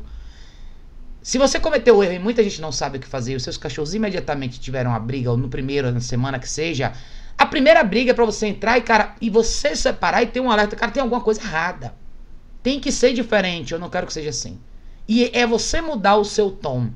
Hoje eu tava conversando com um cliente meu sobre isso e eu falei, falando desses momentos onde às vezes o cachorro mostra, eu falo muito isso aqui nos vídeos, a gente corrigiu os primeiros sinais de alerta do cachorro. E ele tava conversando comigo, ele falou assim, nossa Raquel, mas eu fico com pena. Eu falei, você fica com pena de exatamente o quê? O que, que é a pena que você tem exata aqui? De um cachorro que você tem pena que ele tenha dois segundos de desconforto, porque naquele momento ele vai fazer assim, mas e o que vem depois? E a possibilidade que ele tem de amanhã ir para cima de outra pessoa? Ou morder alguém da sua casa? Ou estará uma outra briga aqui dentro entre eles? É importante saber fazer esse peso. Eu acho que talvez esse seja o seja o divisor de águas entre quem consegue e quem não consegue, talvez, calçar esse sapato da liderança. Porque não é nada demais. Eu prefiro prevenir do que deixar a explosão acontecer. Eu falo, acho que talvez isso em todos os vídeos que eu faço aqui. E talvez ter essa visão e saber corrigir no momento certo é o que muitas vezes vai fazer com que dois e três cachorros da mesma casa realmente consigam viver durante longas datas sem nunca ter um conflito. Mas exige essa leitura. Então você tem que parar e observar melhor seus cachorros. E eu vou falar uma coisa bem franca que talvez muita gente não goste do que eu venho a falar aqui. Mas uma coisa que eu gosto de analisar nesses casos é qual a dinâmica dessa família e qual a capacidade que essa família tem de gerenciar uma situação onde dois cachorros têm conflito. Muitas vezes a melhor coisa que tem é um desses cachorros, a gente buscar uma casa para um desses cachorros, um outro lá. Porque eu prefiro que você, que um desses cachorros viva, eventualmente vá para uma outra família, do que a gente se prender nesse lado emotivo da situação do tipo, ah, eu adotei a responsabilidade minha. Sim, é. Mas você também tem que ser responsável o suficiente para assumir o que até onde você pode ir. Nem todo mundo é capaz de gerenciar uma situação como essa. É mais por que, eu tô falando isso? É mais fácil deixar os cachorros soltos.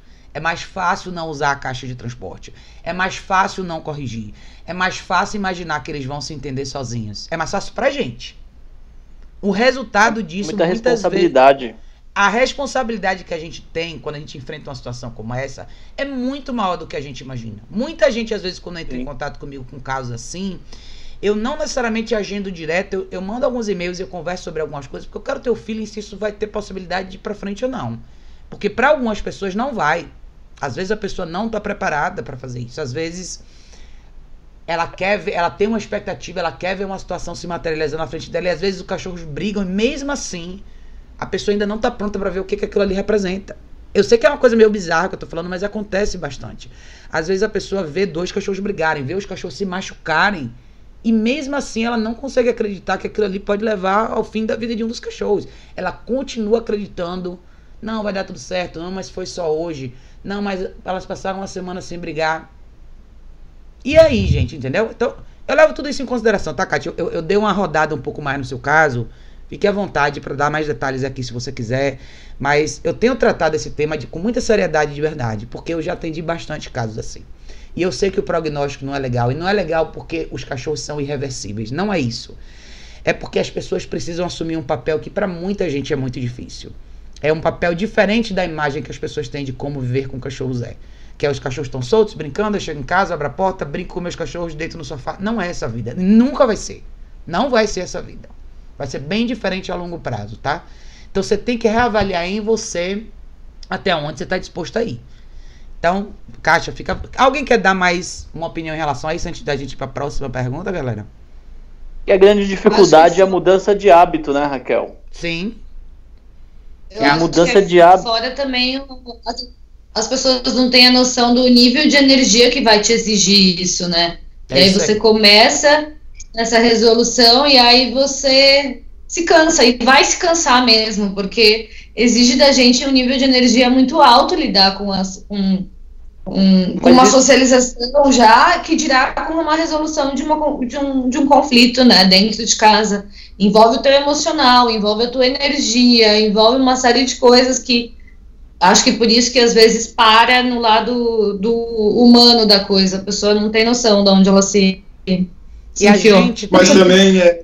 Diga, Tiago. Mas também não é uma, uma, coisa do mais impulsiva a se fazer, até porque né, a vida de cachorro é simples, é que assim, a, a, necessidade de ver os dois cães brincando é muito maior do que ver eles se literalmente faz, se respeitando. Sim. Então, a partir desse princípio, é lógico que vai dar merda, não tem como não dar. Então, assim, é, cara, é caixa de transporte nesses cachorros, trabalho passivo, onde um respeita o espaço do outro, sempre na caixa para não dar nenhum chabu, vai passeando e uma hora faça com que eles passeiem junto. Isso já é uma baita de uma socialização. Isso já mostra uma união para justamente fazer o que eles fariam na natureza, se juntar para fazer um trabalho.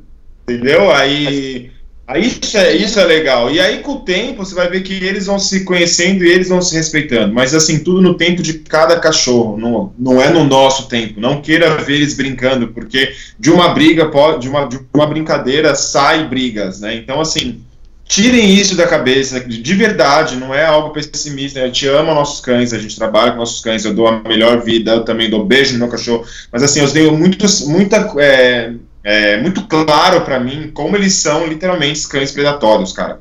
E, então, se você vacilar, se você se levar por emoção, achar que é bonitinho, achar que é fofinho, que ele só quer tá dando um cheiro, que tá cheirando o primo, o irmão, fulano, enfim, você vai ter problemas.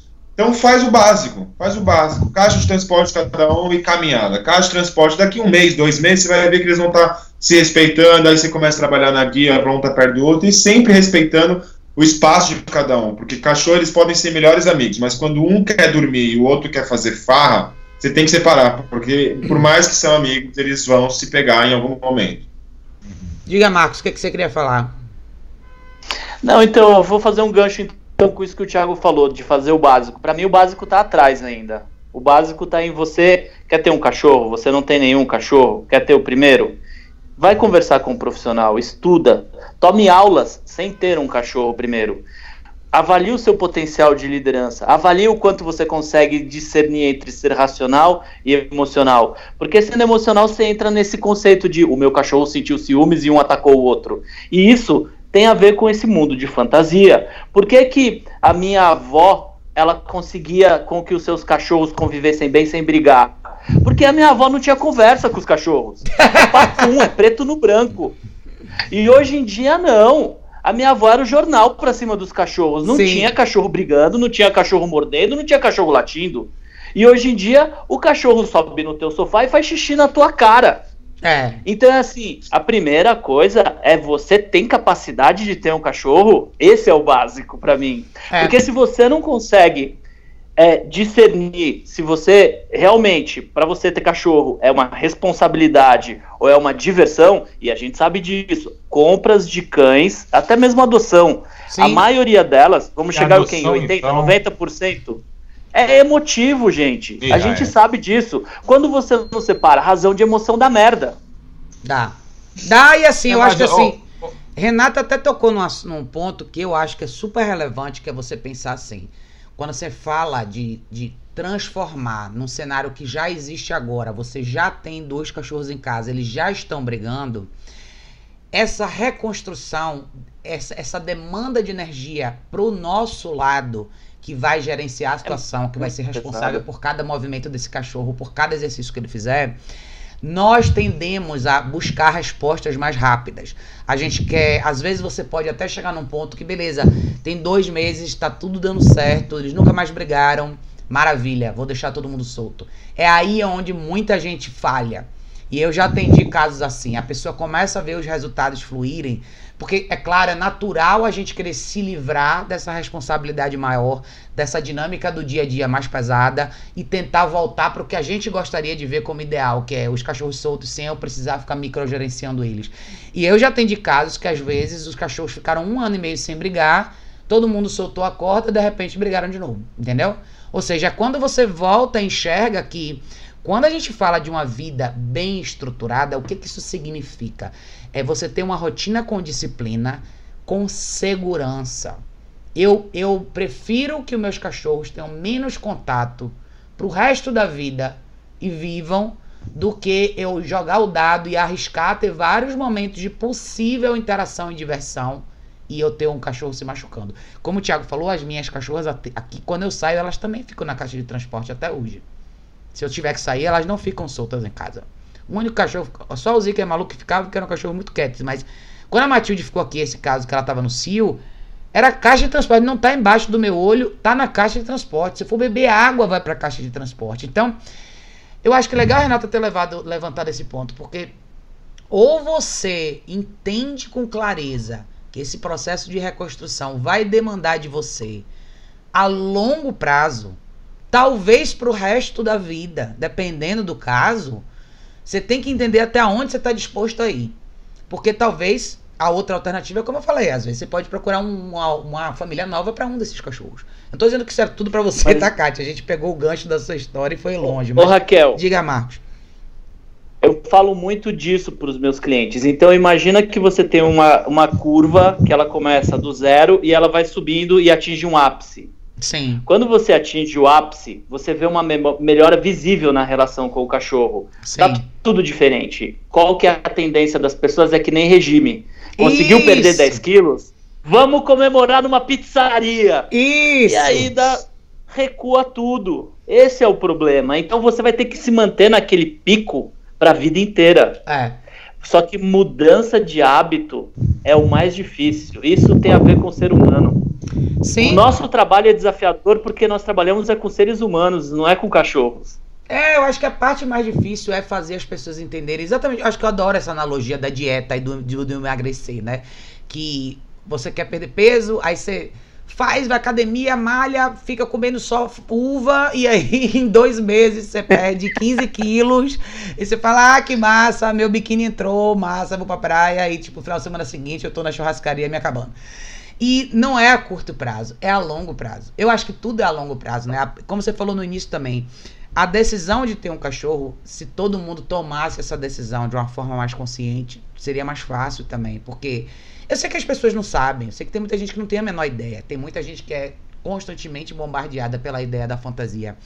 E Sérgio até. Eu, eu olhei pro Sérgio e Sérgio olhou pra mim na mesma hora. Isso acontece muito com as adoções, cara. Isso me parte o coração também. Porque. É o que eu mais vejo aqui. Porque eu sei aqui, que tem. Eu sei que tem os grupos que resgatam os cachorros. E hum. independente da raça ou não, mas eu sei que as pessoas acabam não tendo condição financeira de manter o cachorro por muito tempo. Então, os adotantes que surgem. Existe um, um, filtrozinho ali, mas assim, a ideia é passar para frente, porque existe o custo financeiro. E, cara, cada adoção que sai pela culatra, assim, meu Deus do céu, que eu falo, meu Deus, não tinha nada a ver uma coisa com a outra, sabe? É um cachorro totalmente incompatível, às vezes, com a família. Uma família eu despreparada. Acho que, eu acho que, no, acho que 90% das adoções que eu vejo são, são totalmente equivocadas nesse sentido. As pessoas, é, geralmente, quem leva um, geralmente quem adota um cão já tem um cão em casa. Sim. E, e a, acaba levando um, uma bomba relógio para dentro de casa, porque assim. Aí o que, que acontece? Pega um cãozinho adotado, né? Leva para dentro de casa. É, coitadinho do cão, ele passou por tantos problemas na rua, ele, ele ficou doente, agora eu estou adotando ele. Aí pega aquele cão, leva para dentro de casa, começa a dar aquele, aquele carinho, aquele mimo em excesso pro cão e que, que vai acontecer, a gente já sabe, né? É. Então, infelizmente, é, é, o, é, o, é o que a gente vê nesses casos de adoção, né? Dificilmente a gente, a gente vê é, pessoas que é, adotam um cão e levam para dentro de casa e já botam aquele cão naquela estrutura dos, dos próprios cães. Se, se, a pessoa, dentro de casa, ela, ela consegue é, é ter uma estrutura legal com seus próprios cães, é, dificilmente ela pega aquele cão e, e bota ali e vai Sim. tratar da mesma forma. Não, acaba sempre tratando de uma forma diferenciada. E esse que é o grande problema, é o que vai, certamente vai acarretar os problemas que eu sou chamado constantemente por causa disso. É. Ó, a Ana tinha deixado uma pergunta aqui, a Ana falou assim: adoro ver as brincadeiras, mas fico tensa com a possibilidade de um se irritar com o outro e virar briga. Não, não sei como separar. Qual a melhor forma? Ana, a melhor forma é você não deixar uma briga acontecer, tá? Evitar. É, deixa eu te falar uma coisa. Se você. Se, se é uma situação que você. Eu não sei, porque eu não sei se você descreveu mais coisas aqui, mas. se você tem dois cachorros, eu sempre falo isso aqui nos vídeos também, que é assim. Nunca comece ou nunca deixe os seus cachorros começarem a ter um grau de interação que você não consegue interromper verbalmente. Literalmente, tá? Brincadeira e disputa são coisas muito próximas. Existe uma linha muito fina entre uma coisa e outra e muita gente não consegue identificar isso. Eu acho que essa sua pergunta, Ana, até vale se a gente fosse pensar que isso valeria numa situação doméstica e valeria numa situação social. Que eu acho que a gente até pode entrar nessa esfera também, que é outro grande risco que existe a coisa dos parques e das praças, né? Então, muita gente relata isso. Ah, eu quero, eu quero levar meu cachorro na pracinha todo dia, eu quero que ele brinque com quem ele vai brincar, como ele vai brincar e quem são esses cachorros que ele vai brincar. Então, as variáveis de um parque, de uma praça para cachorro e até muitas vezes de algumas creches para cachorro que não são bem muito bem estruturadas, você está colocando seu cachorro em risco porque você não sabe quem são aqueles outros cachorros. E não é só uma questão de saúde, não, é de temperamento e de experiência social que cada cachorro tem. Então, às vezes é muito difícil tem cachorros que já passaram por experiências sociais diferentes, mas mesmo assim, cada grupo é um grupo. Pode ser que você chegue numa praça, tenha três, quatro cachorros tranquilos. Pode ser que você chegue numa praça, tenha cachorros mais difíceis. E aí? Você está jogando seu cachorro numa situação complicada. E, e, muito, mas muito mesmo, gente, do que a gente chama de brincadeira não é brincadeira, tá? É, é isso que eu queria muito falar, Raquel. Muito mesmo. A maioria das vezes não é brincadeira. A maioria das vezes é um ensaio uma disputa, um teste de quem é quem. E para os olhos inexperientes, isso muitas vezes passa reto e a gente imagina que os cachorros estão sempre brincando e muitas vezes não é. Então, meu conselho para você, Ana, é se você não tem certeza, se, se eu não sei se são seus cachorros ou não, mas se você não tem certeza e não sabe fazer uma leitura legal de quando os cachorros vão virar de, de uma brincadeira ou para um cachorro passar do limite e outro, simplesmente não deixe isso começar. Eu começaria daí. O que, é que vocês acham? Deixa eu falar, é, deixa eu falar um, sobre isso aqui um pouquinho. Eu, eu conheço assim adestradores assim muito experientes. Eu, até uma pessoa que eu gosto muito, não vou nem estar tá falando o nome aqui. É, por, mas ela, ela, esse, esse adestrador, ele sempre fala assim: cachorro não brinca, cachorro está sempre disputando alguma coisa.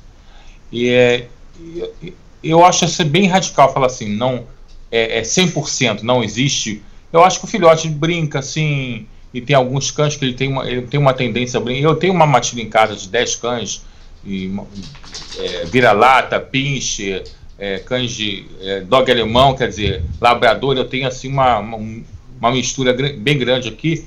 E eu, e eu e, é, a minha opinião, cachorro brinca assim, determinados cães brincam, mas na maioria, na maioria das vezes é disputa mesmo, não é brincadeira, é disputa. É uma é disputa por isso, disputa por, por aquilo. E na matilha a gente sabe que a disputa é constante pela liderança, né? Ele, o, o cão está sempre testando a, a, a, posição daquele cão que está acima dele, e, e isso é, é, é, é não, é, é muito bem, bom bem, você ter levantado esse bem ponto. claro. É muito bom você ter levantado esse ponto, Sérgio, porque se a gente fosse pensar na esfera natural e mais primitiva da, da vida dos cães, Uhum. Os cães jovens teriam. Eles te, é exatamente o que o Sérgio falou. Ao longo da vida, entrou na fase de maturidade, em várias etapas da vida eles vão desafiar quem está no topo. Várias. Então vai viver um, uma época de mais harmonia, o cachorro vai amadurecendo, ele vai desafiar. Deixa eu ver se esse papel ainda é seu. Deixa eu ver se você ainda está falando sério. Deixa eu ver Isso. se você ainda está falando sério. Então. Muitas vezes esse desafio não necessariamente traz dano físico para os cachorros. Às vezes é uma postura, uhum. eu vou lá e testar, ver se é isso mesmo. Mas às vezes a gente não sabe diferenciar isso uma coisa da outra. A brincadeira, até o ensaio de brincadeira dos filhotes é um ensaio para esses futuros desafios também. Isso. Então, Sim. quem não tem certeza, Ana, se você não tem certeza, não deixa a coisa começar. De verdade, assim, de coração. Eu falo toda hora, os cachorros não precisam de brincar, eles não precisam disso. Cachorro adulto, um grupo de cachorro adulto, ele vai circular junto, eles vão zelar muito mais pela sobrevivência, pela migração, por ter certeza que todo mundo tem água, comida e conforto e, e, e abrigo. Brincadeira não é uma coisa tão necessária assim para os cachorros. Então, aqui em casa minhas cachorras não brincam. Aqui elas estão aqui para você ver as duas. A dupla dinâmica aqui, ó. Cadê? Ali, ó. As bunquinhas delas. Elas não brincam. Mas, elas nunca brincaram, é, nunca. Por, é, por exemplo, né, quando, como o Sérgio falou, que né, muitas vezes a brincadeira aparece pra gente, mas está sempre rolando disputa. quem tem dois, três cães aí em casa, se você pegar uma bolinha e jogar, é, o que pegar venceu. É isso aí. Então você vai, você vai, quem vai ser, vai ser mais, mais determinado, mais dominante, o mais que vai pegar a bolinha e vai acabar vencendo a brincadeira. Então, assim, aqui no Bangalô é muito raro, é, mas é muito raro. Eu tenho, que ser os cachorros selecionados para brincar. E se eu for jogar bolinha, quatro, quatro cachorros são quatro bolinhas. É. mas assim, momento algum eu quero que eles pensem em disputar alguma coisa. Mas é muito raro, muito raro mesmo. Marcos, tem alguma coisa a acrescentar? Eu tenho cachorros que vivem junto o dia inteiro, não tem brinquedo nenhum. É. Zero de brinquedo. Aqui em casa é, quando, quando eu vou brincar com eles, eu brinco com um por vez. Eles brincam sim entre eles, tá? É, mas não é uma coisa de é, tá sempre. Eu tenho um Jack Russell, né? E é um filhote de Jack Russell. Então, o Jack Russell tá sempre procurando os outros cachorros, mas ela não brinca com dois de uma vez. Ela brinca com um e com esse que tá brincando, o outro respeita. Então, isso na minha matilha é muito legal. Existe respeito. Sim. E esse respeito, ele acontece porque eu mantenho esse equilíbrio. Porque se um olhar torto, é bom que na cabeça. Não tem conversa. não tem conversa. Ou, ou o cachorro te respeita, ou já era. Já era mesmo. E assim, é muito tênue essa linha entre hoje você ter o respeito e amanhã você perder. Porque na natureza, mamíferos estão sempre disputando, ainda mais animais sociais, né? Sim. Eles estão o tempo inteiro disputando a liderança. A gente vê isso. É só ligar em Animal Planet. Assiste um dia de Animal Planet, vocês vão ver que ah, não se trata sim. só de cachorro. É. Até entre nós humanos, para para pensar numa empresa Sim. onde trabalham várias pessoas disputando um cargo de gerência, por exemplo. É, cara, quem é trabalhou no corporativo sabe que é um mata-leão todo dia qualquer, é qualquer é trabalho. Tá todo mundo ali disputando um espaço melhor, um salário melhor, mais atenção uhum. de um possível de uma possível pessoa que possa te dar uma promoção. Cara, é guerra, é, é guerra todo dia de disputa, em qualquer situação social a, que você pensar. A diferença é que nós somos racionais, os cães não são racionais. Então o cão não fica pensando, né, como que vai fazer. Ele faz, é instinto. Sim. Não e, tem e muito... é nisso que a gente é nessa hora que a gente tem que mostrar que nessa casa tem estrutura, nessa casa tem liderança. E é fundamental. Eu vou até pegar o gancho do Marcos para você, só para vocês entenderem direitinho o que a gente quer dizer é assim. Quanto, tem uma frase muito legal que eu gosto muito que é a vida doméstica urbana é você fazer um cão viver naturalmente num universo que não é natural. Então, como é que as pessoas que vivem com grupos de cães têm sucesso? Por que, que a gente treina cachorro? Quanto mais natural a vida do cachorro, menos treinamento ele precisa. Quanto menos natural a vida do cachorro, mais treinamento ele precisa. Por quê? Porque você tem que adaptar o cachorro no universo que não é dele. Então, para você viver com dois, três cachorros dentro de um apartamento, de uma casa, você não pode esperar os problemas acontecerem para você tentar resolver. Você tem que criar uma dinâmica paralela de conduta que você quer que seja a conduta do dia a dia para que as brigas não venham a acontecer. E isso é a gente nadar contra a maré. Por isso que a gente fala do exercício do place, por isso que a gente fala do, treino passivo todo dia, por isso que a gente fala do conceito de existir. Que o conceito de existir é uma coisa natural, mas a gente está transformando isso num ambiente menor com mais pessoas diferentes, com elementos que não fariam parte da vida deles. É você caminhar com equipamentos de treinamento que te permitam intervir.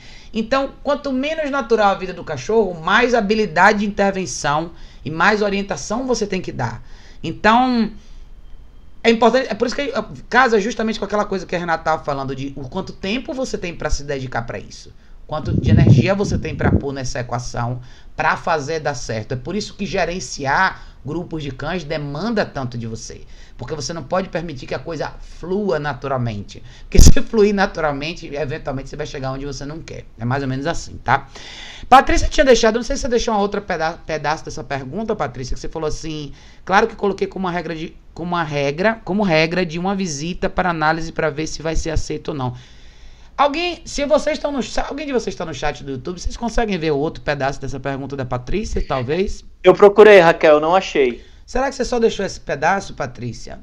Eu não sei se você tinha deixado talvez algum outro pedaço dessa pergunta, mas porque senão a gente não entende muito bem o que você falou, que você colocou como é. regra de uma visita para análise para ver se vai ser aceito ou não. Talvez você estivesse falando de algum hotel, eu acho, né? De coisa de hospedagem, talvez, Patrícia. Se você tiver ainda aí, dá uma lembrada pra gente, tá? É. É. Cadê? Ah, o Denis falou assim: há dois dias atrás levei um xingo de um pedestre por ter corrigido um York na rua. Como a guia, com, como a guia não resolveu, dei uma correção com o pé. Vixe, quase apanhei. Ah, eu já passei por isso, Denis, igualzinho aqui, viu? Você dá, você cutucar o cachorro com o pé assim, aí você passa alguém e fala: Que horror! Tá chutando o cachorro, que absurdo. É, Rei dos Jogos falou assim: tenho dois Beagles, um de 4 anos e um filhote de quase 3 meses. Eles se dão bem desde o começo, mas o problema é que acordam 6 da manhã, acordam todo mundo, pois começa a brincar no jardim. Então, ó, eu sempre esqueço o seu nome, mas. De novo, eu, eu, Raquel, tá? Eu não gosto de deixar cachorro dormir sozinho do lado de fora da casa. Por quê? Por inúmeras razões. Uma delas é exatamente o que você está descrevendo aí, que nada mais é do que o cachorro fazer as escolhas do jeito dele e não ter ninguém para intervir. Então, seus cachorros estão escolhendo acordar 6 horas da manhã e estão se divertindo no jardim. Para eles, isso não é um problema, para você é. Então, de novo, pense no que é natural e o que não é natural. Pense como é que você pode prevenir isso. Tá aqui, ó, uma caixa de transporte para cada um. Põe as caixas caixa. de transporte dentro de casa de noite, eu não quero nada além do meu cachorro dormindo. Eu não quero que o meu cachorro corra pela casa, que ele circule, que ele vá no jardim, que ele possa eventualmente fazer dois e três xixis. Não. De noite só tem uma opção, que é dormir. Mais nada. Especialmente porque você tem um filhote de, de três meses aí, que nem deveria estar tá sem, em momento nenhum, estar tá sem supervisão com seu cachorro de quatro anos. Por melhor que ele se dê bem, Veja que o seu cachorro de 4 anos tem hábitos errados e o seu filhote vai fazer igualzinho. Ou pior, ou vai intensificar ainda os hábitos piores do seu cachorro. Então, eu sou super direta nesse ponto.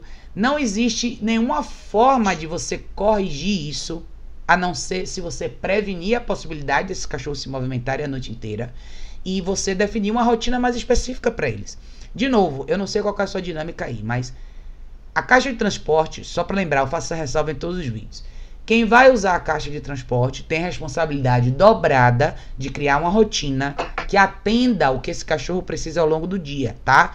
Não é deixar o cachorro o dia inteiro na caixa de transporte. É você ter horário para caminhar, ter horário para treinar, tem horário para treino ativo, treino passivo, horário de interação, de engajamento, horário de praticar existir, horário de descansar na caixa de transporte e horário de dormir, tá? Usar a caixa de transporte todos os dias no dia a dia ajuda a regular é, a bexiga do cachorro, o cachorro começa a fazer xixi cocô de forma mais previsível, você tem mais oportunidades de, de gerenciar a alimentação do cachorro no tempo certo, você pode alimentar ele na caixa de transporte, você pode alimentar ao longo dos treinos, mas assim, é simples. É, é simples de resolver, é só você definir um lugar para eles ficarem, tá? Se o seu cachorro latir, se o seu mais velho de 4 anos começar a latir 6 horas da manhã mesmo na caixa de transporte, você pode investir no acolher antilatido da Garmin, que é um produto maravilhoso, Deixa ele dormir com colar. Seis horas quando ele acordar, ele vai ser autocorrigido. Você não precisa nem acordar, ele vai se corrigir sozinho, tá? E o seu filhotinho de quatro meses, a longo prazo, se chegar nessa mesma situação, mesma coisa, tá? Eu gosto muito de trabalhar com cola eletrônica com Beagle, tá? Eles são cachorros que respondem super bem no colar eletrônico. São uhum. cachorros de faro muito forte. Esses cachorros de, de, de faro muito bom Muita gente fala que eles são difíceis de treinar. Não é que eles são difíceis de treinar, o grau de distração para eles é maior. Então, você precisa, se você tiver os equipamentos certos, eles são excelentes cachorros, tá? Mas aí tudo depende do que você está disposto a investir. Alguém? Alguém quer dar um dois centavos? Não? Não. não, é que você fala, mas é em casa, né? Vou falar de caixa de transporte, vou falar do Eu não vou responder mais de primeira, então não. agora eu vou dar você para vocês responderem. Thaís tinha falado aqui, é porque o Rosnado assusta e parece que todo Rosnado é aquela história do Rosnado, eu sei. Norberto, eu não vou conseguir abrir esse link aqui, mas depois eu dou uma olhada. Kátia tinha falado do box, eu tinha visto. É, Simone falou aqui, briga horrível, eu tive machos e fêmeas de São Bernardo, as brigas eram medonhas, se rasgavam. Pois é, bizarro mesmo. Ora. É, Rose tinha falado, nossa, eu pensei que nós nós passávamos por isso, né? Ela falou, pensei que só nós passávamos por isso. É Rose, é sua Rose. É minha, é minha esposa, ela tá lá dentro. É. Aê, ah, só amor constrói, Rose! Aí sim. Ah, E a minha me pôs pra fora de casa porque eu não levei ela no cinema. Ó, vai, Marcos tá, Marcos tá na, na liberdade condicional aí até arrumar o casamento dele até amanhã. Tem que proporcionar um momento de romance na família. Amanhã eu vou ter que ver três filmes. Três filmes, pipoca grande, sorvete, é, andar de mão dada, depois faz, ir para um restaurante. Tem todo um processo. A gente vai ter que desenhar essa dinâmica aí amanhã, viu, Marcos? Pra botar esse casamento no lugar. É, Estruturar o casamento, né, Raquel? Vamos recuperar a reabilitação desse casamento aí. Simone tinha falado, Ave Maria, pobres os cães, estão sendo estragados pelos humanos carentes. É verdade, Simone, é complicado o quadro, né? É... Olha o Norberto. Norberto bota uns textos bons. Deixa eu ver se eu consigo botar tudo aqui, Norberto. Norberto falou, só para situar esses candidatos a anfitrião. 98% dos meus hóspedes são ou foram meus alunos. No segundo ano que eu hospedei um galgo italiano que não era, que não era meu aluno, percebi que ele estava mais de um é, mais de um quilo mais pesado. Me espantei, pois um cão que deveria estar com peso entre 5 e 6 quilos estava com 7,200. Temperamento medroso, chegando aqui, foi para baia, deu um pulo, caiu por cima do irmão, fratura total da pata dianteira, 4.200 reais de prejuízo. Casal quis viajar por entender que foi um acidente, trocamos os custos médicos para ficar com a minha cabeça mais tranquila. Fiz o pós- pós-operatório ortopédico, deu tudo certo, mas disse que só hospedaria se fizesse aula para reduzir os saltos e absurdos. E aprendi com essa experiência. Ô, Norberto, é, eu agradeço até você compartilhar isso. Porque a gente, a gente comete erros. Tem muita gente que não falaria isso abertamente. Então, tiro o chapéu para você que falou. É importante a gente compartilhar os nossos erros. Todos nós já fizemos alguma besteira em algum momento.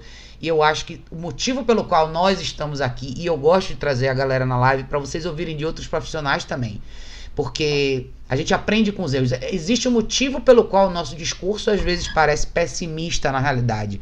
Mas não é. A gente está zelando pelo lado de segurança mesmo. A gente fala isso tudo porque a gente quer que dê certo. Porque tem coisas que a gente já passou. E, e, e eu sei como é você nunca ter tido uma experiência ruim com o cachorro. Você não consegue visualizar isso. Você imagina que tudo vai dar certo sempre.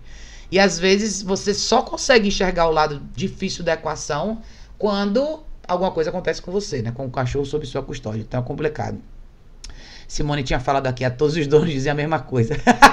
Meu cachorro é um santo, gosta de todo mundo. É isso aí, Simone. O discurso é sempre esse. É, Denis tinha Então falado. leva, ele, leva ele junto, é. Leva, né? Leva junto. Denis tinha falado todos esses BOs de hospedagem, de hospedagens e os mesmos no pet shop. Cães problemáticos já pulam de pet em pet, mas já criei vários procedimentos para cães novos de pet. Segurança dos funcionários, com certeza. Lilian falou, ó, essa pergunta para você, Thiago. Lilian perguntou: que trabalho é esse com a caixa de transporte? Eu não vou falar nada, você que vai falar. Gagueira. Não. É nosso especialista agora em caixa de Melhor. Esse cara é referência mundial. Ai, que serve. Não, ela tá querendo dizer por quê? Porque até então a gente tava falando aqui de usar a caixa de É referente a cachorros? É, de, de, de usar a caixa de transporte na questão de hospedagem, na dinâmica, ou quando você tem cachorros problemáticos, aonde que a caixa de transporte entra. Você responde. Posso Thiago. fazer um adendo? Posso fazer um adendo? Não, Tá no Não, YouTube é- do Bangalô. e vê lá, porque lá tem um trabalho muito bom sobre caixa de transporte. Entra no Isso. YouTube Bangalô Dog Roxa que tem vídeo do. Não, Thiago, sério, você é o homem da Excelente. caixa de transporte. Tem, tem. É que, cara, caixa de transporte, cara, assim, é, é o máximo de segurança que você pode dar pro cachorro, mesmo. Quando tem um local onde você tem mais cães, que seja. Usando o exemplo da, da mocinha que tinha lá o de dois anos e o, de mais, de- e o mais velho, que eles já podem estar começando a brigar. Você consegue trabalhar separadamente dele, é, separadamente eles, e ter um na caixa 100% seguro. Então você literalmente vai trabalhar com mais foco nesse que está na sua mão e vai revezando a caixa. Claro que o ideal é ter o máximo, né? Tem dois, três cães, tem, tenha três caixas. Vou mostrar pra vocês É, aqui Mas enquanto o valor tá a ser falando pago aqui, quando tem cachorro. Ó, É, por exemplo, assim, ó, tipo, um tá aí dentro, outro tá fora. Né? Porque, por exemplo, a gente fala de socialização e não necessariamente eles precisam estar brincando, eles precisam se respeitar. Como você vai fazer isso com dois cães que estão querendo avançar um no outro? É você piscar no, no momento errado, é você vacilar e, o- e a briga pode acontecer. Então, assim, não só focinheira é, preserva com que o cachorro não morde o outro. Tudo que você faz a partir que você pega a segurança, você tá ajudando aqui, não, não tem uma briga. Então a caixa de transporte, na verdade, é isso. E aí eu não sei se a pergunta era essa ou se era referente a como faz pra. Sei lá. Aí no cê- canal do, do Banco tem. tem vários vídeos de como inserir cachorro na caixa de transporte. Que é a coisa agora. mais fácil. Para saber É bem- mais, visite o canal do Bangalô Dog Hostel no YouTube. Tem vídeos mostrando a introdução na caixa de transporte, né, Thiago? Você tem que terminar assim, ó. Já faz um, um, um É, plug do canal do Bangalô. eu- Põe, Tá põe o bem aqui, detalhado. Raquel. Eu faço porque tem tanta pessoa que pergunta, que pergunta, que pergunta, e eu resolvi gravar com diversos cães de, da escola, porque assim, todos gostam. É, Cara, isso é uma coisa engraçada. Cachorros que não usam caixa de transporte na casa deles, aí eles vêm pra casa de hotel. Quando a gente entra com os cachorros, rola tipo disputa de caixa. Não, não é que rola disputa de Todo caixa de transporte. entrar. Mas é tipo, todo mundo chega procurando uma caixa de transporte, assim, pra entrar. E as pessoas não têm, as pessoas não têm nem noção que os cachorros dela gostam tanto de caixa de transporte. É, não, e é maravilhoso. Eles As gostam da não têm essa toquinha, noção né? mesmo, né? É. Eles Gostam muito. É, Gostam muito. A mesmo. Kátia tinha falado. Kátia era dos cachorros lá do, do boxe e do labrador. Ela falou: realmente eles não brigam sozinhos. É isso, Kátia. É aquela história que a gente tinha conversado, né? É, Norberto falou aqui: infelizmente as pessoas não conseguem distinguir socialização de exposição. Advirto sempre meus clientes em caso de possessividade com humanos. Se seu cão, se seu cão te rebaixou, seu cão te rebaixou um objeto, um choque, ele consegue te manipular, quase chora. É verdade, é um choque mesmo, Humberto. As pessoas entenderem essa noção de verdade, né? Juanzinho falou aqui. Oi, gente, converso muito com a Raquel e agora com o Sérgio, mas pra quem não conhece meu caso, eu tenho um Schnauzer de um ano e meio e uma Husky de seis anos. Se dão muito bem, é, apesar de terem uma rotina individualizada, o Schnauzer é muito dependente emocionalmente da Husky. Fazer o place com ele enquanto a, a Husky tá fora é muito difícil. Ele quer ficar na porta, é, chorando, esperando por ela. Claro que o jogo duro e ele hoje não sai do place, mas é mais difícil quando ela tá na rua e quando ele tá dentro de casa. Pode ser um, pode ser um outro cômodo, como mudar. Juan, é, na verdade, assim, ó, eu vou dar a minha resposta porque eu conheço um pouco mais do seu caso. O Sérgio pode falar, todo mundo pode falar também, mas assim, o que que acabou acontecendo? Só pra vocês contextualizarem. O, o, o Schnauzer era do Juan, a Husky era da noiva do Juan. Eles casaram, agora eles moram juntos. E agora o outro, que é o Schnauzer, tá colado com ela, com a, com a Roxy, que é a Husky. De novo, é um dos motivos pelos quais eu não gosto. É o outro, talvez, o outro efeito colateral, né? Porque que é importante a gente trabalhar com espaços individuais. Porque às vezes os cachorros acabam passando muito tempo juntos, eles se tornam muito dependentes um do outro. Isso acaba virando um problema também. Então, não necessariamente o problema é quando os cachorros só brigam, mas muitas vezes é, o cachorro, é um problema quando os cachorros se tornam dependentes demais um do outro. Então, eu trabalharia muito, mas muito exercício do place. Não, e assim, você falou aqui embaixo, você falou assim, é difícil para fazer o place quando ela tá lá fora. Pra ele é muito difícil, ele quer ficar na porta chorando, esperando ela. Claro que eu jogo duro, mas quando ela tá na rua, é mais difícil quando ela tá da rua do que quando ela tá em casa. Pode ser um outro cômodo? Não. Eu quero que você trabalhe no que é mais difícil pra ele, Juan, tá? Botar ele em outro cômodo no place seria fácil pra ele. Mas você precisa trabalhar no que é difícil pra ele. Então, se é difícil pra ele ver ele estar no place e ver vocês fazendo qualquer coisa com a Husky, é exatamente aí que você precisa trabalhar com ele, tá? Claro, é super importante você fundamentar, eu sei que você já faz isso há mais tempo.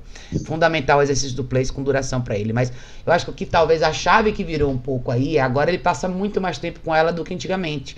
Então, ele tá meio que buscando nela essa dependência, esse conforto, essa segurança. E eu não quero que ele encontre isso nela, em você, em sua esposa, eu quero que ele encontre nele mesmo. Ele só vai encontrar nele mesmo quando ele aprender a passar por isso. Então, é place, é corrigir os momentos de, de agitação, espere ele relaxar, cara. Eu fiz um vídeo legal com a Bo- Boston Terrierzinha que eu atendi essa semana. Como é importante a gente trabalhar esse exercício até o fim de verdade, até o cachorro realmente alcançar o momento de relaxamento, que é quando o corpo derrete, a cabeça vai pro chão, o cachorro começa a fechar o olho e pegar no sono.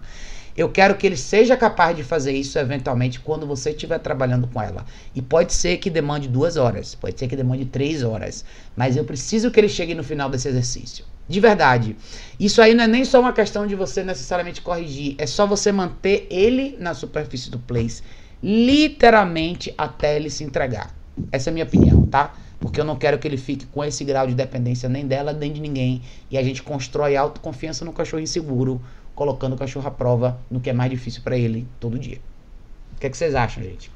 Eu concordo com você completamente, João Raquel. Antes de tudo, Juan, abraço. Juan é, veio essa semana conversar comigo. Ah, você encontrou e... com ele aí, Sérgio? Não, não, não. Ele, ah, ele mandou um zap pra mim porque. O é do Rio ele, também. Ele, ele, mora no Rio, mas ele mora assim, lá na cidade do Rio de Janeiro e eu moro aqui em Araruama. Sim. E ele até combinou quando ele viesse por aqui, que ele, ele vai vir lá pro final do ano, da gente fazer um intensivo aí quando ele, quando ele vier. Ah, que massa. É, mas assim, é, concordo exatamente com. Pega pesado, tem, tem que pegar pesado com ele, não tem jeito é, ele tem que passar por isso, é, foi o que a Raquel falou. Nada de botar em outro ambiente, facilitar as coisas, não. É.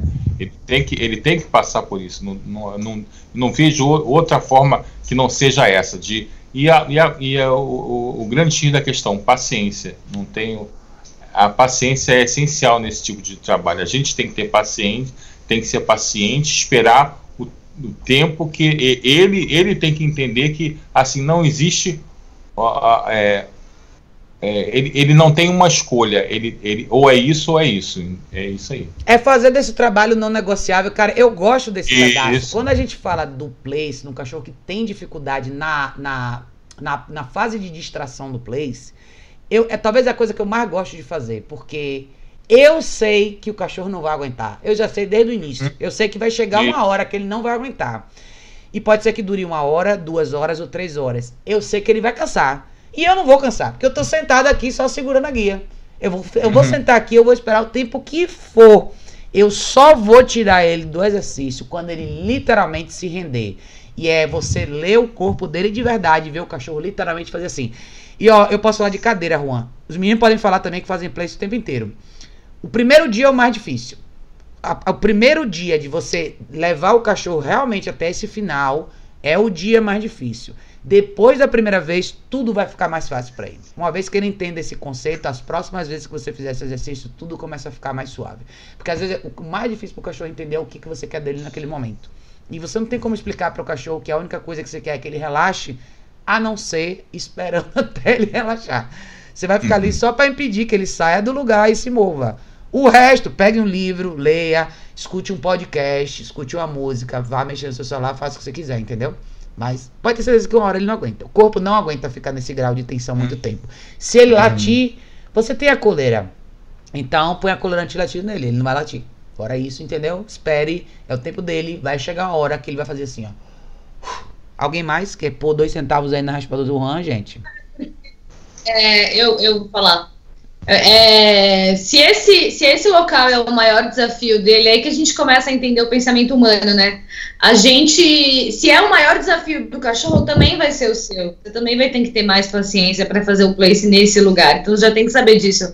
Aí a gente começa a pensar, putz, será que se eu colocar no quarto vai ser mais fácil? Será que se eu colocar ele ali vai ser melhor? Ah, será que ele tá assim? quer fazer xixi ou porque ele quer não sei o que lá. A gente fica interpretando muitas coisas assim em relação ao exercício de place, mas toda vez, tipo, vai ser mais, é porque vai ser mais fácil pra gente, é porque a gente não tá com, com a paciência, mas se a gente colocar na nossa cabeça que se nesse lugar é o maior desafio do cachorro, também vai ser o lugar onde eu vou ter que ter a maior paciência do mundo. Sim. Então, tipo, é, como diz a Raquel, jogue duro. Jogue duro, Rosinha. sem negociação. Assim. É, é. Nem vai... com o seu mental você vai negociar, você vai trabalhar no que é o mais difícil e acabou, né? E vale lembrar que assim, tá, gente?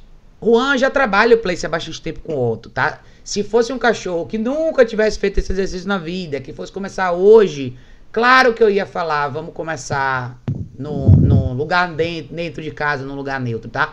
Mas o outro já tem uma fundação, o Juanzinho já faz isso com ele bastante tempo. Então, Juanzinho, jogue duro. Jogue duro. É, Kátia falou assim. A Kátia falou, tô entendendo. Ah, você tava comentando na hora, né, Kátia? A Kátia é dos dois cachorros. Kátia, jogue duro também, tá? Se precisar de ajuda, tá? Chame alguém, ajuda. Chame ajuda profissional. Chame ajuda de alguém da sua cidade que possa trabalhar com você. Antes de chamar ajuda, preste atenção em quem você tá chamando, tá? Lembrando da nossa última live. Não invista seu dinheiro em alguém que você nunca tenha como ver o trabalho da pessoa antes de você tirar um centavo do seu bolso, tá? pesquise quem é, é talvez seja melhor, sei lá, tem gente para atender em qualquer lugar. Eu atendo por Skype, os meninos atendem, todo mundo atende, mas eu sempre dou esse, todo, vou dar esse conselho a partir de agora em todos os vídeos. Seria legal você ter ajuda presencial? Absolutamente, para te ajudar.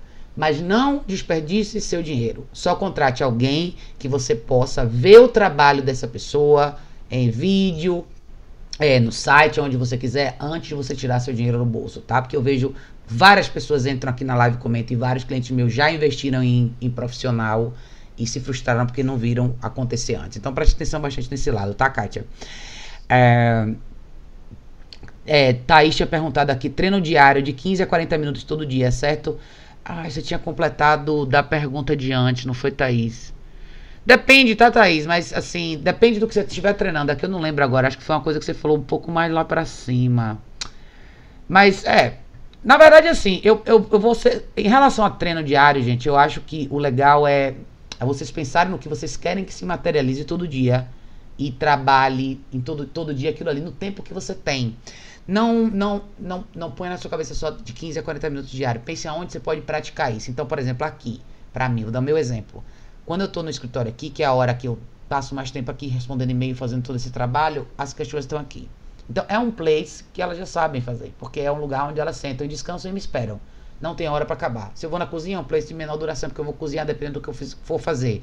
Então, tente adaptar os treinos no seu dia a dia tá? Tente adaptar os treinos no seu dia a dia. Quando você, pense nesse, nesse período, talvez um pouco mais, quando você fizer treino ativo. Mas vamos supor, se você estiver treinando um cachorro de recall, o cachorro para vir com você, andar com você, deitar, esperar e você fazer recall, por exemplo, se é um treino ativo, veja, faça o treino até o cachorro completar o exercício com sucesso.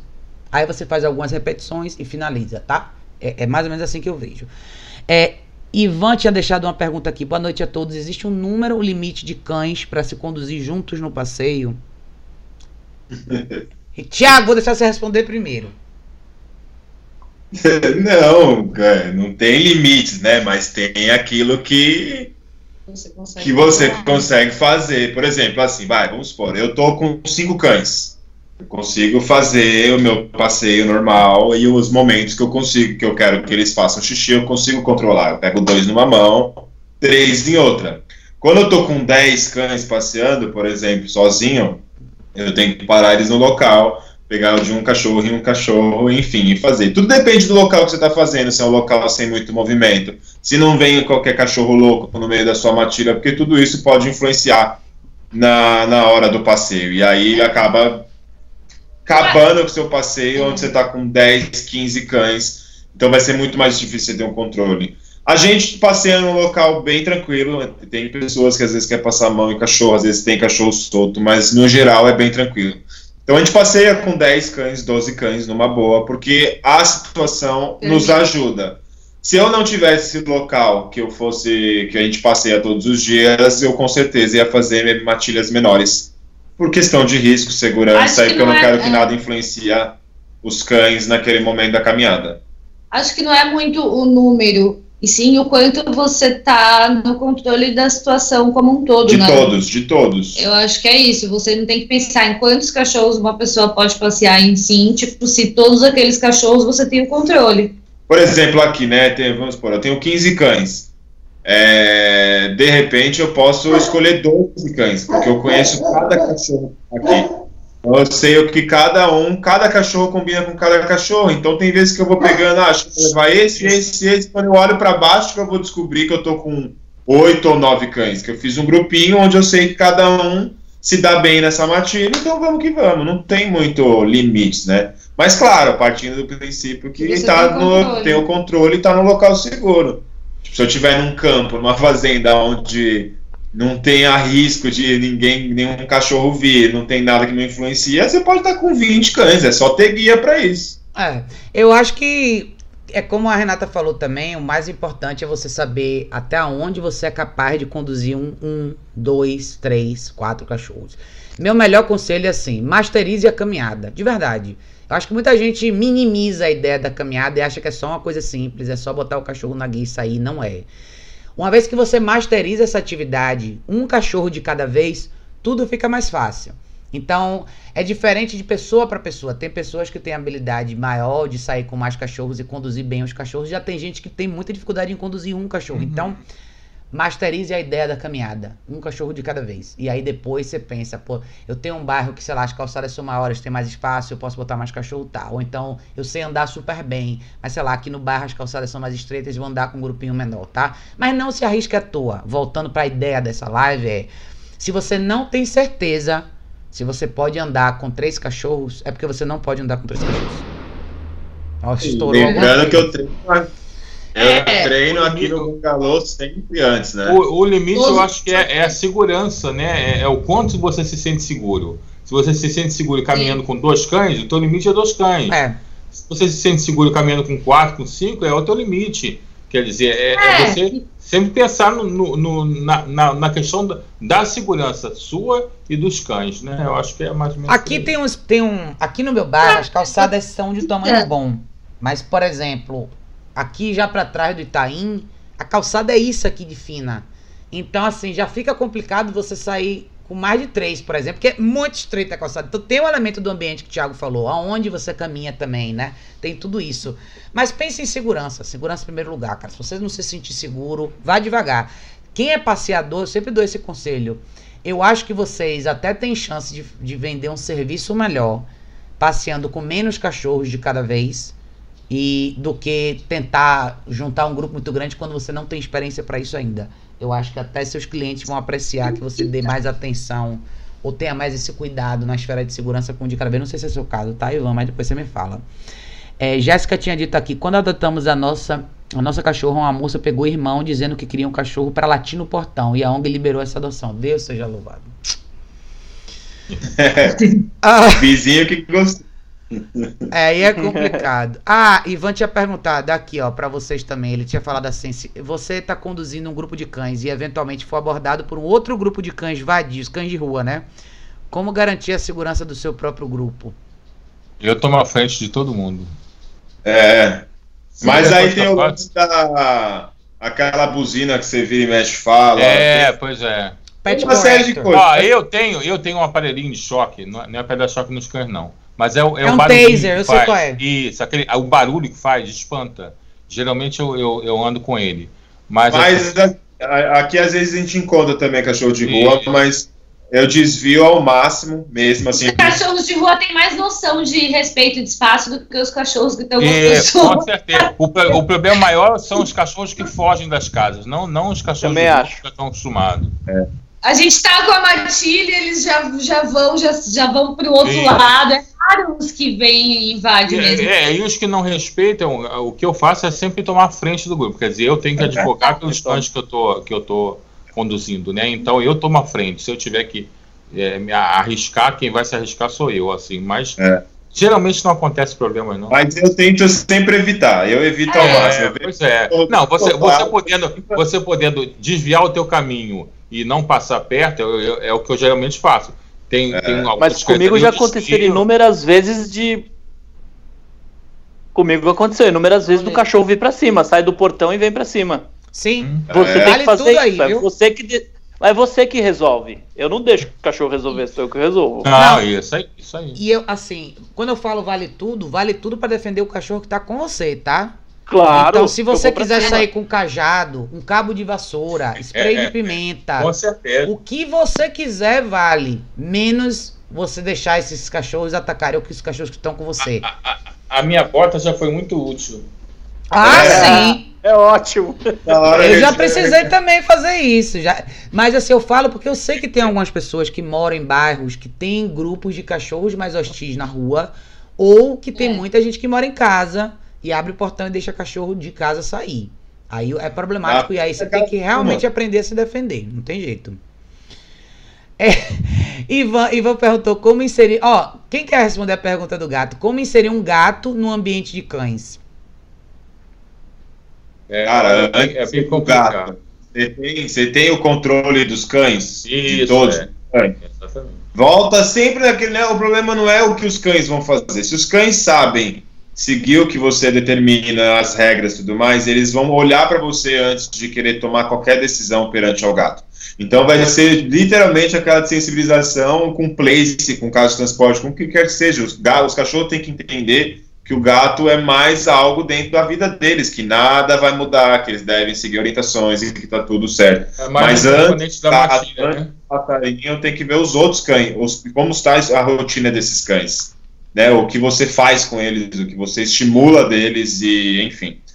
É, difícil não é, mas é, tem que saber como está a sua estrutura hoje. Eu acho assim, quando é, eu acho que vai depender também do tamanho da matilha e assim e o tipo de cão que você tem, porque tem cão que vamos dizer, tem, tem cão que ele tem um, um drive de caça muito, muito, muito forte. Então, é, todo animal que ele vê, ele, ele, às vezes o cão já tem aquela, aquele, aquela coisa é, é, forte com gato. Tem determinados cães que tem, outros não.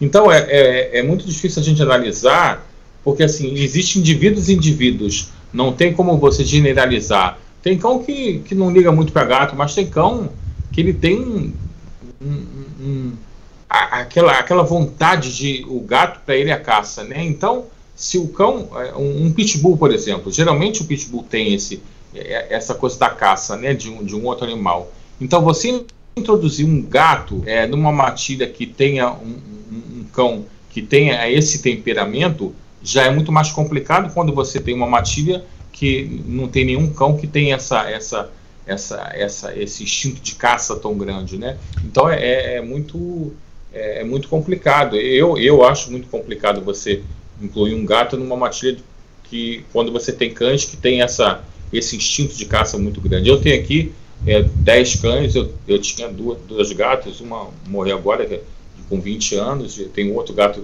idosinho também, mas assim foi fácil, porque quando os cães vieram, os gatos já existiam. Então eles já, eles já, já começaram a ver o gato como já integrante da família da matilha e eles convivem otimamente bem, nunca teve problema algum. Mas aí quando já tem, agora você, numa matilha, você pegar e, e botar um gato quando existe um cão, né, como eu falei, eu acho bem, bem complicado. Que é que, na verdade, tem que respeitar é, respeito às duas espécies que você está querendo introduzir no mesmo ambiente, uhum, cara. Uhum. Quer dizer, na verdade, três, né? A gente, o gato e o cachorro. Então, cada um tem uma necessidade diferente. Se você souber suprir a necessidade de cada elemento, tem lógico, tem tudo certo, você só fazer com, de uma forma correta, dá para fazer, lindo, maravilhoso. Como o Sérgio falou, tem cães que tem, pode ter mais uma pegada a mais, predisposição a ter a caça. De repente é um cão que você nunca vai ver rolando e brincando com seu gato. Ele vai saber respeitar, mas é algo que você vai ter que ficar de olho. Então, assim, o Não. quanto realmente você está disposto e se faz necessário fazer, gerenciar essa situação. Não, Porque tudo, depois tudo, tudo, é problema é só hum. BO, entendeu? Então, assim, tá disposto, tem que fazer, tem que fazer da forma correta. Procura uma pessoa que te ajude, que te para ver se realmente você tem tá no momento certo de pegar esse gato, porque senão se torna emo é, mais pelo lado emotivo, né? Tipo, ah, eu não vejo a hora de ter um gato. E eu é. gosto de gato. Por mim, eu teria gato aqui em casa. Mas, assim, eu teria tanto mais trabalho para se fazer, porque vem tanto cachorro de frente na minha casa que eu teria que Sim. fazer a sensibilização de todos eles. Exatamente. E eu tô tranquilo, porque no momento que eu quero ficar no sofá, eu vou acabar trabalhando com os cachorros que vai embora, por exemplo, amanhã, tô trabalhando com um gato. Vai me dar só mais trabalho. Então, no momento, eu não quero gato, mas um dia, se eu puder ter uma vida mais tranquila, onde eu consiga ter um controle maior, um, tra um com trabalho menos, eu vou ter um gato. Eu quero só completar, só para você entender. É... Ai, meu Deus, como é, Ivan? Quando a gente está falando dessa, dessa introdução de qualquer espécie que seja, calopsita, gato, o que você quiser ter junto com o cachorro, o que vai fazer a diferença é você conhecer cada um como indivíduo, como do mesmo jeito que tem vários cães que tem instinto de caça mais aflorado, você tem vários gatos que são muito hostis, tem vários gatos que raqueteiam os cachorros inteiros. Uhum. Então, é a sua habilidade de intervir nos dois lados da moeda. Um cachorro que tem prey drive pode tolerar um gato? Pode, se você aprender a corrigir. O cachorro no Eu momento tive. certo, do jeito certo. Um gato mais hostil pode aprender a conviver no ambiente, dividir um ambiente com o cachorro? Pode, se você aprender a corrigir. Eu não sou especialista em gato. O que eu posso dizer é que cada cachorro, você tem que pensar de novo. Acho legal o Thiago ter falado isso. Você pensar em porque com a ideia de trazer o gato, ou se já é uma situação que existe, sei lá, vou casar com alguém que eu tenho um cachorro, a pessoa tem um gato, a gente vai ter que morar junto, não vai ter jeito, entendeu? Eu volto pro mesmo conceito, é zelo pelo conceito de existir. De verdade. Eles não precisam ser amigos, não precisam se amar. E se for preciso, determine espaços separados, tá? Gato tende a ficar em áreas mais, mais em cima da casa e dependendo, tem alguns gatos também não estão afim de interação. Mas se for uma coisa que você não tenha por onde correr e você tenha que viver num ambiente onde existe um gato e um cachorro que não se conhecem, zele pelo conceito de existir. Não traga, ah, vamos cheirar. Não, meu cachorro é aqui. Pá, pum, olhou pro gato, pum. Não, correção. É fica quieto. É desse é jeito, entendeu? Para você garantir que esses cachorros vão poder, esses bichos vão poder viver tranquilamente nessa casa. Eu tô, eu tô falando diretamente da questão de correção, porque eu sei que para muitas pessoas a ideia do deixe claro para o cachorro que você é o líder, estabeleça o limite, às vezes é abstrato para a pessoa. Então eu vou deixar claro aqui, é você saber corrigir no momento certo, motivar o que você quer e literalmente corrigir quando for necessário, no momento da intenção, para você não deixar escalar, tá? Não é pôr o gato e o cachorro no mesmo ambiente e deixar rolar. É... Aqui no Bangalô, por exemplo, Raquel, tem um monte de passarinho de manhã que vem, desce, bebe água no pote dos cachorros. E tá todo mundo de place ali. Sim. Mas tem uns que nem olham, tem uns que estão loucos pra sair do place e correr atrás dos passarinhos. Esse tipo de coisa você gerencia, né? E faz o controle de impulso ali no place, mas você não, não tem como saber sem saber quem são esses cachorros, quem são esses indivíduos mesmo. Ah, é a história, de novo, que a gente falou um pouquinho mais cedo, da Quanto menos natural, mais treinamento seu cachorro precisa. O que, é que isso quer dizer? Não seria natural um cachorro e um gato viverem na mesma casa. Não seria. O, o cachorro mataria o gato. É o natural. Esse é o natural, tá? Então você quer que o cachorro viva na mesma casa que um gato, você está indo contra a maré e quer que seja aquilo ali, vai ser não natural. Então, seu cachorro vai precisar de mais treinamento e orientação. Seu gato provavelmente também, tá? A Lilia tinha perguntado aqui: eu tenho uma poodle de 15 anos e uma shih tzu de 2 anos. Ficaram amigas, pois fiz a aproximação entre elas em uma dose homeopática. A shih tzu sempre tenta a liderança, mas sempre deixa a poodle se, mas sempre deixa a poodle se impor, pois ela é mais equilibrada. Quando eu vejo a shih tzu por cima, separo na voz. Se vejo a poodle por cima, eu deixo, pois a shih tzu respeita a poodle. Ah, dou comida e carinho sempre primeiro para poodle. Tem mais coisa aqui, deixa eu ver, Lilian. Ah, é. Peraí, não, acho que você tinha parado por ali, né? Olha, eu vou, eu vou dar minha opinião aqui. Depois vou deixar o Marcos dar a opinião. O Marcos tá na fila para falar. Eu, Raquel, tá? É, você tem uma cachorra mais velha que você quer manter ela dentro de uma certa hierarquia. Ok. E eu, Raquel, eu não deixo meus cachorros montarem um no outro. Eu não deixo meus cachorros dominarem um outro. Eu, não, eu Raquel, não deixo. Aqui todo mundo tá embaixo do meu guarda-chuva. Ponto final. Ninguém monta ninguém, ninguém sobe ninguém, ninguém desafia ninguém, não interessa quem é quem. Por quê? Porque eu quero que fique muito claro que sou eu que decido essas coisas. Essa é a minha opinião, tá? Eu entendi o que você está querendo dizer, é, mas eu não gosto de criar nenhuma situação. Não é que assim, eu vou fazer carinho na Poodle primeiro. Não. Se eu quiser fazer carinho só na Kika, hoje eu vou fazer só carinho nela e não vou fazer carinho nela. Sou eu que vou decidir. Não é porque eu fiz 5 minutos de carinho na Kika que eu tenho que fazer 5 minutos de carinho na Lucy. Não. Se eu vou, eu vou, eu vou, eu vou fazer carinho ou vou recompensar de uma forma ou de outra o comportamento que esse cachorro me dá nesse momento. Se aqui ela estiver quietinha, tranquila e eu quiser passar a mão nela, eu vou passar. Isso não quer dizer que eu tenho que ir lá e passar a mão na Lucy, porque pode ser que a Lucy não esteja apresentando o mesmo comportamento que ela. Você entende o que eu quero dizer? Então, aonde eu quero chegar? Para equilibrar a balança, você não precisa necessariamente fazer o que você está fazendo, tá? Você pode simplesmente corrigir o que é errado. Isso não significa que você tem que super potencializar o afeto ou, ou tentar sempre colocar poodle para fazer as coisas na frente. Não propositalmente. Eu não deixaria a sua poodle montar na sua shih tzu. Essa é a minha opinião, tá? Mas eu absolutamente também não permitiria o inverso. Eu gosto que os cachorros dependam de mim. Eu sou mais importante. Eu gosto que eles dependam de mim para tomar certas decisões. Eu não quero ninguém achando que tem vaga aqui para rolar uma desafiada. Essa é a minha opinião. O que, é que vocês acham, gente? Eu concordo plenamente. Acho não, que não tem eu que tenho, tratar uma diferente Eu tenho 10 fãs aqui. Eu não gosto de deixar ninguém tomar iniciativa de, de, de dominância, de não, não, nada disso. Quem manda aqui sou eu. Não, e tratar todo mundo igual. Exatamente. É. Porque eu acho que o igual, às vezes a gente. No, quando eu falo do igual, é às vezes eu, eu, já vi essa pergunta de algumas pessoas, às vezes. Ah, eu fiz carinho nela, depois eu vou fazer nela. Você não tem essa obrigação, tá? Você não precisa. Não, porque não você tem. fez carinho em um, você tem que fazer em todo mundo. Imagina, Sérgio tem 10 cachorros, vai passar o dia inteiro fazendo Não, e rodízio. tem gente, tem, tem gente, Raquel, que acha que o cão tem essa noção assim, ah, da injustiça. Não. Ah, ficou cinco É. minutos. O cão, não- o cão não é racional, o cão não tem essa, é- essa, é- essa, essa noção ah, do que é justo. Ah, você ficou cinco minutos aqui, comigo você ficou só um minuto, então eu vou ficar triste com você porque você só me deu carinho um minuto. Não existe isso. É. As pessoas têm essa, essa humanização de achar que o cão sente da mesma forma que o ser humano, que é o, que é o problema. Que as pessoas acham que existe isso quando não existe. Você, em determinado momento, você fala com um, em determinado momento você fala com outro, e acabou, e, o- e o cão não vai ficar é, sentido com você, porque naquele momento você não falou com ele, falou com outro. Não, sei. É. Lilian, relaxa, relaxa, velho. Não se preocupe com isso daí, não. Você tem uma cachorra de 15 anos que vai demandar um pouco mais de você no a, a respeito de saúde e tudo mais. Sua Shih Tzu tem dois anos. Você vai dar carinho quando ela merecer carinho. Pronto. Pense assim, né? Gente, é, já são 11 horas. É, todo mundo já tá me olhando torto aqui. Essa gente vai longe nessa live. Mas assim, eu quero agradecer todo mundo que chegou, tá, gente? Eu sei que esse assunto é denso. Tem milhares de perguntas aqui. Se a gente fosse responder todas as perguntas, a gente ia ficar bastante tempo aqui. Mas eu vou fazer. A gente vai voltar.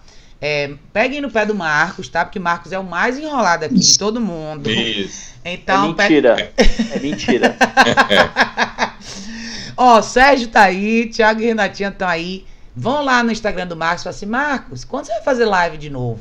Isso. Vão lá, porque Gente. Marcos é o mais enrolado, tá? Ninguém me convida. Ninguém me convida. A verdade é. Olha isso, ô Thiago, você tá vendo isso gravado, hein? porque Eu tive que brigar pra estar aqui.